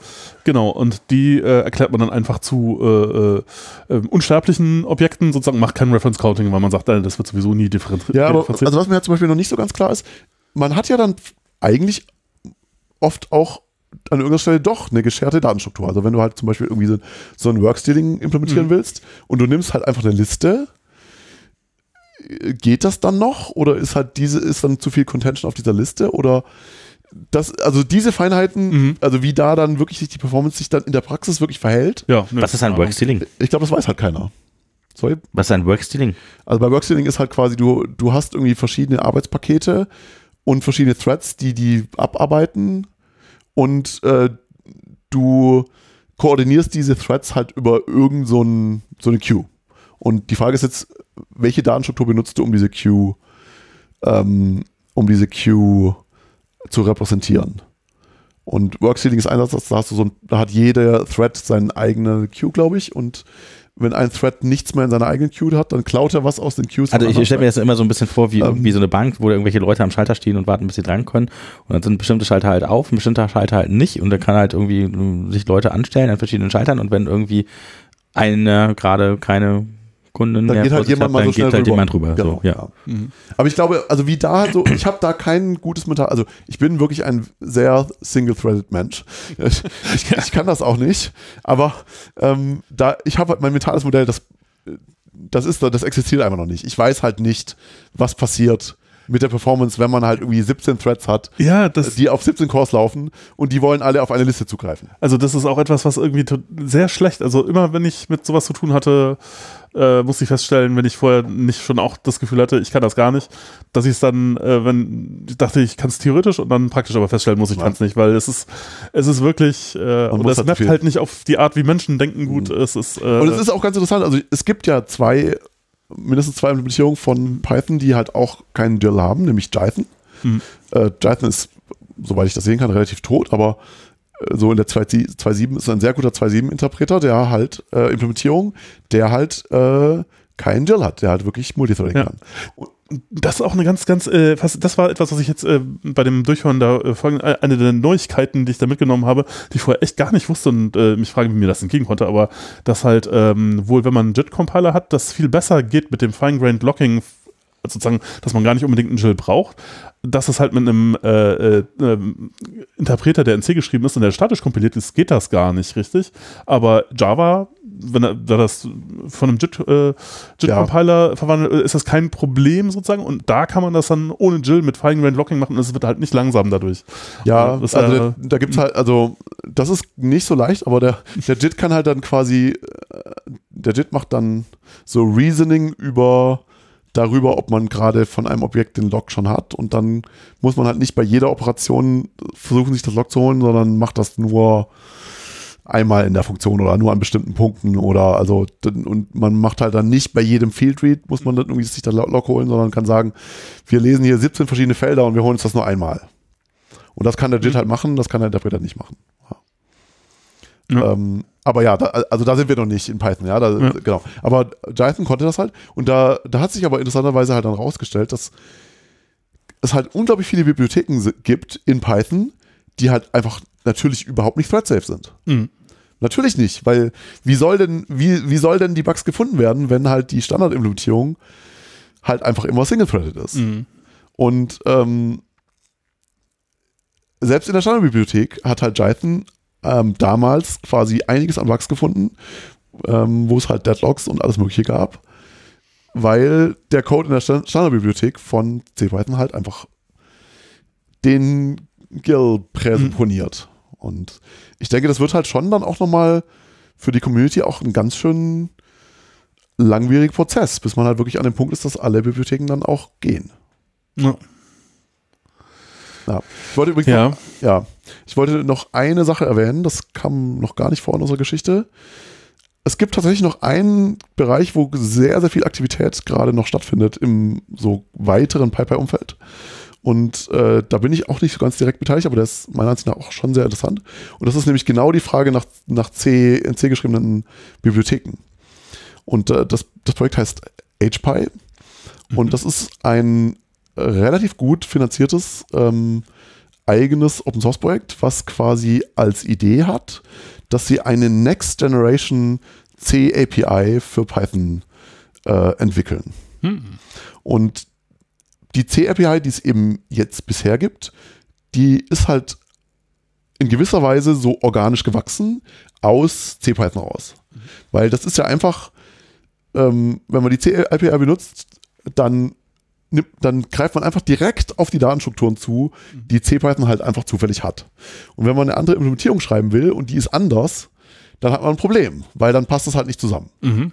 Und HPy ist halt die Idee, wir fangen einfach so eine, nicht ganz auf dem Reißpfad, aber wir, wir machen einfach nochmal drei Schritte zurück und wir überlegen uns, wie würde denn eine API in C aussehen, wenn man sie jetzt nochmal neu machen würde. Mhm. Und da gibt es schon auch dann, also das ist jetzt, das ist quasi noch in der Mache. Da, es gibt quasi, es ist irgendwie Version 0,04 raus oder so, oder die wollen jetzt irgendwann bald mal zu einem 1.0 kommen. Aber da ist halt wirklich die Idee, wie würde man eine API designen, die für alle Implementierungen für Python gleichermaßen funktioniert. Und die hat ein paar sehr interessante Eigenschaften. Zum Beispiel, ähm, die ist halt absolut ABI-kompatibel. Du musst vorwärtskompatibel. Mhm. Du musst niemals neue ähm, Shared Libraries kompilieren. Mhm. Du kannst die, die Idee ist, dass man quasi so ein bisschen Windows-mäßig unendlich lange in die Zukunft Mhm. ähm, alle alten Shared Libraries weiter benutzen kann. Hm. Das ist eines der Designziele. Ein anderes Designziel ist, dass man ähm, den Debugging-Mode anschalten kann für den C-Code, ohne dass man neu kompilieren muss. Sondern quasi zur Importzeit kannst du sagen, hier ist irgendein komischer Crash, mach mal bitte den Debugging-Mode an und dann findet er zum Beispiel in Reference-Counting-Probleme ähm, in der C-Bibliothek, ohne dass man die neu kompilieren muss. Das ist ein anderes, finde ich, sehr interessante Eigenschaft. Mhm. Und also die, das Coole ist, dass ähm, Oracle hat auch eine Python-Implementierung, die heißt GraalPy. Mhm. Und die haben jetzt quasi zwei ihrer Entwickler oder zweieinhalb ihrer Entwickler äh, dafür angestellt, sich eben zu überlegen, wie man dieses HPy-Ding designt. Und da passiert also quasi so richtig was.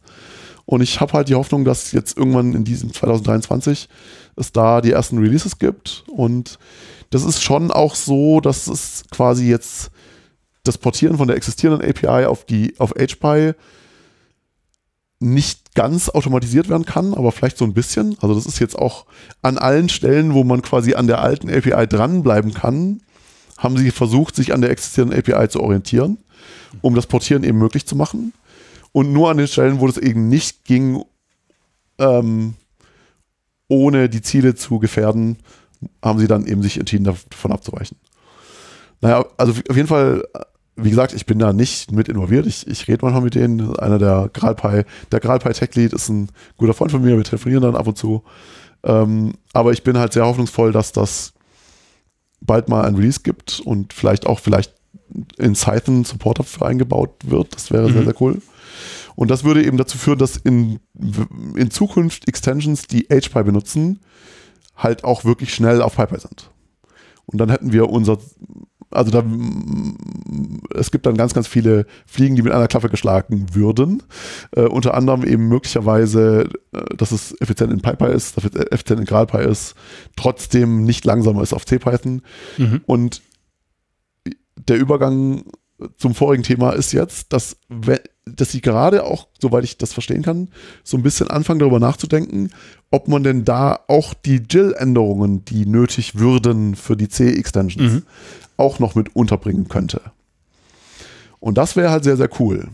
Weil das würde dann direkt funktionieren, ohne dass man da nochmal was ändern Ganz müsste. genau. Äh, Und dann, wenn dann eine Extension quasi äh, in der Situation kommt, dass sie jetzt ganz viel anpassen müsste, um mit dem JIL zu funktionieren, dann könnte die halt sagen, na gut, dann gehen wir halt vielleicht gleich zu dieser neuen API, nehmen noch einen ganzen Haufen andere Benefits mit und sind aber trotzdem auch kompatibel zu den neuen JIL-Features.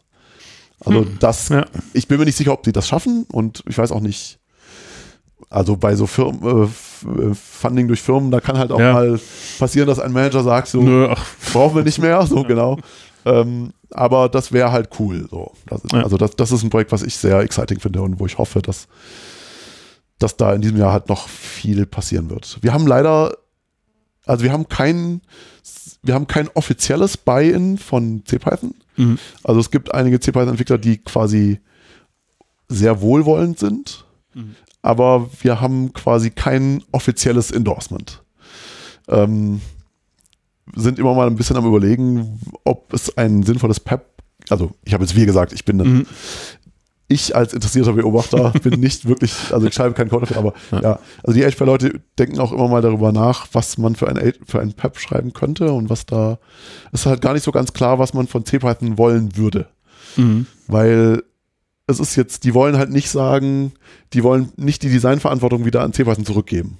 Mhm. Also eines der eines der Vorteile ist eben gerade, dass es ein externes Team ist, was das komplett unabhängig von CPython macht. Und deswegen, das soll jetzt nicht irgendwie wieder CPython untergeordnet werden, so als Projekt. Aber mhm. deswegen ist halt auch gar nicht so klar, was, was ist das Ergebnis dieses PEPs? Ist das irgendwie ein reines, also dieses hypothetischen, noch nicht geschriebene PEP, ist es ein reines Informations-PEP? Hier, wir arbeiten daran, mhm. nehmt uns wahr und äh, also ja, da, das, ja, da denken wir halt ein bisschen drüber nach. Also es gibt äh, den äh, Wukash äh, Langer, der auch ja von Vollzeit an über die PSF an mhm. äh, arbeitet der war auch bei dem 8 Sprint im äh, September hier in Düsseldorf. Also der ist auch mhm. ein Core-Dev, der äh, informiert und involviert und wohlwollend ist. Mhm. Ähm, aber so von den von den Hardcore-Performance-Leuten gibt es jetzt quasi keine offizielle Aussage, dass sie das irgendwie toll finden. Mhm. Aber ja, also, na genau. Aber ich hoffe halt, dass da jetzt in, in diesem Jahr halt noch ein paar interessante Sachen passieren. Ja, äh, interessant, ja. Mhm. Ja, ich meine, äh, Gral, äh, mir sagt das gar nicht so viel. Ich weiß nicht, ob ich, ich glaube, ich habe es nicht mal, nicht mal gehört, dass es da noch einen Interpreter äh, für Python gibt. Äh, so viele sind ja auch nicht mehr übrig, ne? Jython, äh, Iron Python, ist alles nicht mehr tot, so, sind äh, nicht mehr so richtig da. An, äh, Unladen Swallow gab es auch mal. ja, das ist lange tot. Ja. Äh, ja, PyPy, äh, PyPy ist so eine der ganz äh, wenigen, die Überlebenden. sind. So, ja, genau. Also Gradpay halt auch. Also Gradpay ja. Mhm. hat halt wirklich ein Team, die sind auch bezahlt und, und haben da von der Funding-Situation sind die ziemlich gut. Mhm.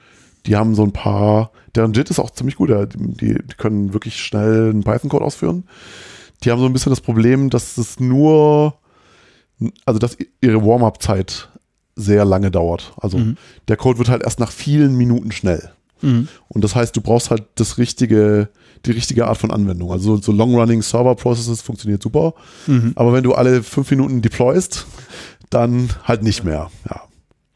Ähm, aber da kommen die auch noch hin. Also die haben halt Geld. Das äh, im Moment. Mhm. Das, das ist halt für eine Implementierung eine sehr angenehme Situation. Und der Tim weiß auch, was er tut. Der äh, ist sehr, sehr gut. Äh, also äh, der, Tim Felgendreff heißt der, mhm. der Tech-Lead. Und ähm, die sind, glaube ich, auch 3.10 kompatibel und supporten C-Extensions und also das, das ist schon eine sehr ernstzunehmende Implementierung. Mhm. Ja, cool. Mhm. Ja. Warum schreibt man sich sowas dann direkt in Rust, wenn man das eh statt in C neu zu schreiben? Die schreiben das in Java neu. Mhm. Also Gral, wir wollen da, ich glaube, da steigen wir jetzt nicht ein, aber Gral ist so ein bisschen die Piper-Idee nochmal in mit Geld. Mhm. Also halt von Oracle, das heißt, deswegen haben die, die haben einen R-Java, also die können quasi ihren Java-Code nach C übersetzen und äh, haben den JIT-Compiler in C geschrieben und die haben auch diesen selben, äh, technisch funktioniert das ein bisschen anders, aber die haben auch so eine ähnliche Motivation, die haben so einen Meta-JIT-Ansatz, dass sie quasi keinen JIT schreiben, sondern den JIT auch generieren aus einem Interpreter mit einer anderen Technik, aber, aber also von der Motivation her ist es recht ähnlich. Mhm. Und ähm, die benutzen das, also die haben irgendwie einen schnellen JavaScript-Implementierung und ein schnelles Python und natürlich irgendwie auch ein schnelles Java und äh, ja, und das ist ein, und ein Riesenteam, das muss man halt auch. Also die haben halt eine zweistellige Anzahl an Leuten, die halt an diesem Zeug arbeiten. Ja, und ist in gewisser Weise auch irgendwie sehr forschungslastig, das Projekt. Das ist auch eine große, also ich würde sagen, es ist von Oracle eine große Wette. Also mir ist nicht so, also ich glaube im Moment verdient das Team halt kein Geld. Ja, also mhm. die, das ist halt die Hoffnung, dass es irgendwann mal dann vielleicht doch Geld verdient, aber ich glaube im Moment äh, ist es halt wirklich eine Wette. Und auch, die läuft auch schon lange. Also das Projekt ist irgendwie zehn Jahre alt oder so. Also mhm. so irgendwie 30 Leute über zehn Jahre anzustellen, das, das ist halt, das ist halt richtig teuer. Also, ja. Mhm. Naja, aber also da weiß ich, also was da die Motivationen von so einer Firma sind, das weiß man halt immer nicht. Ne? Also, ja. Kann man halt dann ja. munter spekulieren. Das mache ich natürlich auch immer gern, aber ja, also ja. ja.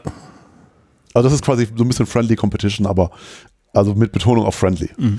Also Und, aber nochmal die Frage, warum, warum sowas nicht in Rust irgendwie geschrieben wird jetzt, so neuerdings? Ich irgendwie. Es, mir ist noch nicht so ganz oder so. klar, also es ist so ein bisschen so eine grundsätzliche Frage, in welcher Sprache implementiert man sein JIT? Und die klassische Antwort ist halt C oder C++. Und ähm, es gibt jetzt verschiedene so forschungsaffine Projekte wie Squeak, ganz klassischerweise, oder eben PyPy oder, oder GraalPy, die halt sagen, es ist doch eigentlich viel cooler, wenn man eine Sprache, eine Implementierungssprache nimmt, die halt irgendwie ein höheres Abstraktionslevel hat als C. Weil C ist halt doof und nicht memory safe und stürzt die ganze Zeit ab und man kann auch nicht schön abstrahieren und deswegen ist C halt keine schöne Sprache. Äh, und ähm, genau, das sind dann die genannten Projekte. Und jetzt ist so ein bisschen die Frage, ob Rust eine gut geeignete Sprache ist, um JIT-Compiler zu schreiben. Und ich glaube, das weiß einfach noch keiner. Also es gibt genau ein großes JIT-Projekt, was Rust benutzt. Das ist, habt ihr auch, glaube ich, in einer Folge drüber geredet. Das ist dieses, der neue JIT für Ruby, Mhm. der von Shopify finanziert ist. Ähm, es gibt übrigens auch ein großes Graal äh, Ruby-Projekt, also das heißt Truffle Ruby, ähm, das auch von Shopify zum Teil finanziert wird. Mhm. Also die leisten sich mehrere Ja, ja. eigene Ruby-Implementierung. Ja. Ja. Ähm, und das eben, heißt es YJIT? YJIT heißt es, ne? Ja, ich, ich äh, Genau. genau. Und da, der ist eben in Rust geschrieben.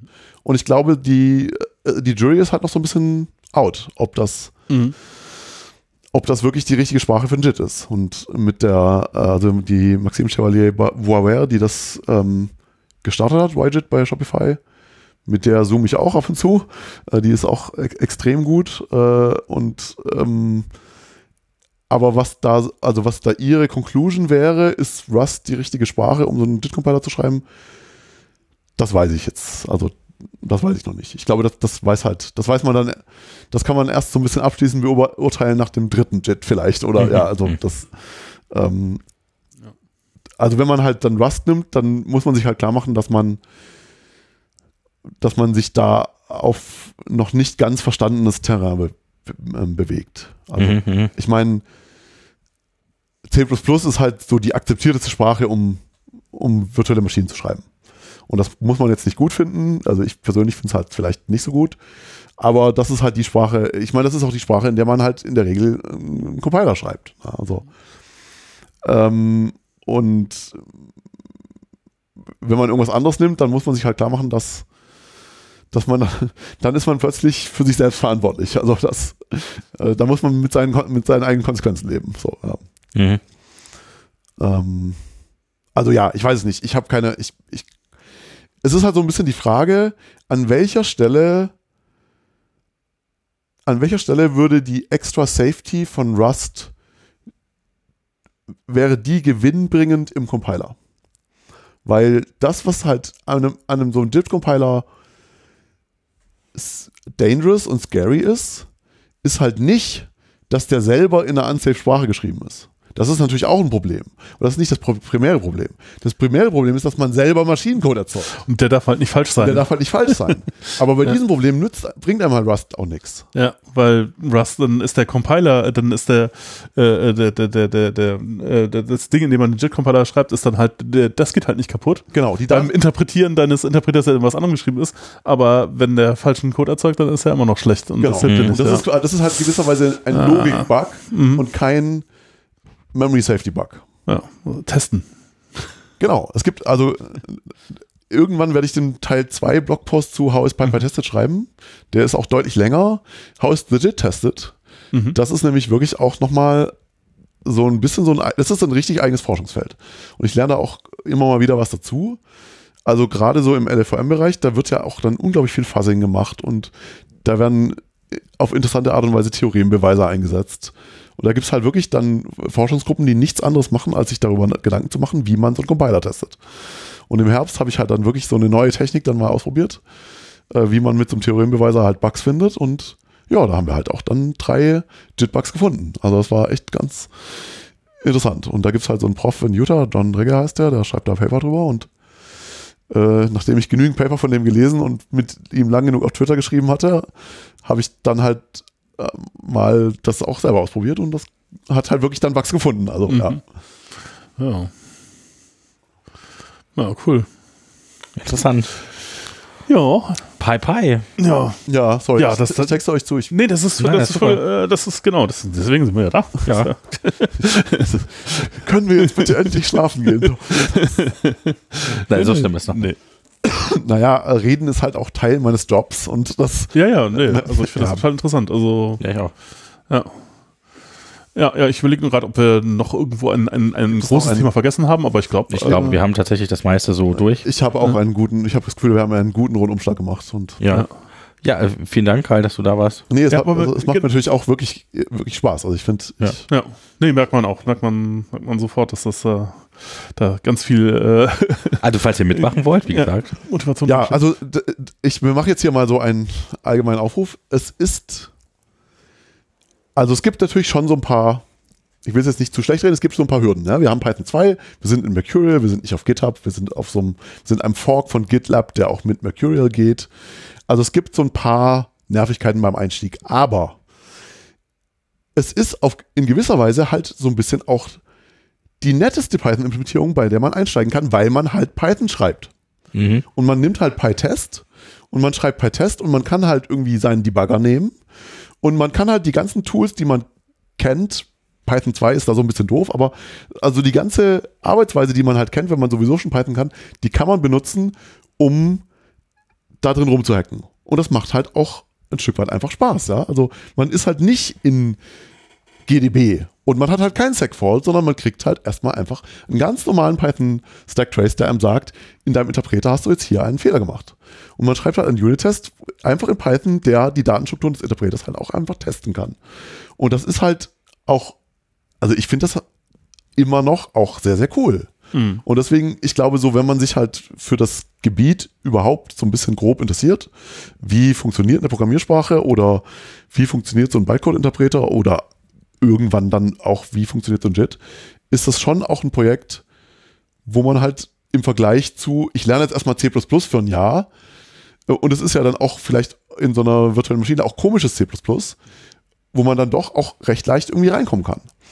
Und ich, also ich sage das auch immer mal wieder, wenn sich da halt jemand für interessiert und dann da gerne was machen möchte. Ich mache da auch gerne immer Mentoring. Ich, das ist halt auch Teil meines Jobs. Ja, ich betreue halt irgendwie Studenten, die da dann auch ähm, drin arbeiten, als Teil ihrer Arbeiten. Also insofern weiß ich halt dann, also habe ich quasi viel Übung in Onboarding und äh, das ist auch was, was mir Spaß macht. Also wenn sich jemand jetzt für irgendwas konkret interessiert, also es gibt Themen äh, verschiedenster Art, äh, dann ähm, äh, kann man sich immer gerne bei uns melden und äh, ich zoome dann immer gerne auch mit Leuten und mache so ein bisschen Pair-Programming, wenn beim Einstieg, damit man halt einfach so ein bisschen also so- so die erste Stunde in einem neuen Projekt ist ja immer die schlimmste. Ne? Also man Mhm. weiß halt nicht, man, man findet halt nichts. Wo ist man da, da jetzt gelandet? Ja, genau. Was ist denn das hier für ein Ordner und wie, wie startet das eigentlich? Wo, wo kriege ich eigentlich das Python 2 her, was ich brauche? Und wo geht's Mittagessen? Genau, ja. Und das ist halt, also da versuche ich halt dann immer auf jeden Fall deutlich den Leuten halt auch zu helfen. Und das ist auch was, was mir wirklich Spaß macht. Also meldet euch und äh, ja, Ja, super. Ja, klingt auf jeden Fall sehr gut. Ja, vielen Dank. Äh, ja, wollen, wollen wir vielleicht noch Picks machen? Möchtest du? Picks machen? Ich, ich hatte jetzt nur einen kleinen, ja, ja. der gar nicht, äh, gar nichts mit sonst wie Dingen zu tun hat, die wir, über die wir gerade geredet haben. Äh, Äh, Dann lassen wir es heute. wir lassen es weg. Okay, alles klar, gut. Ja, Ja, dann vielen Dank, dass ihr eingeschaltet habt. ja Hört halt Ja, wieder ein, super. immer, erst sehr gerade gehört. interessant diesmal. Danke, dass ihr dabei Ja, wart. Vielen Dank Danke für die Einladung. Ja, danke, Karl. Okay, dann bis Dann zum bis nächsten zum Mal. nächsten Mal. Tschüss, Ciao, ciao. bis dann.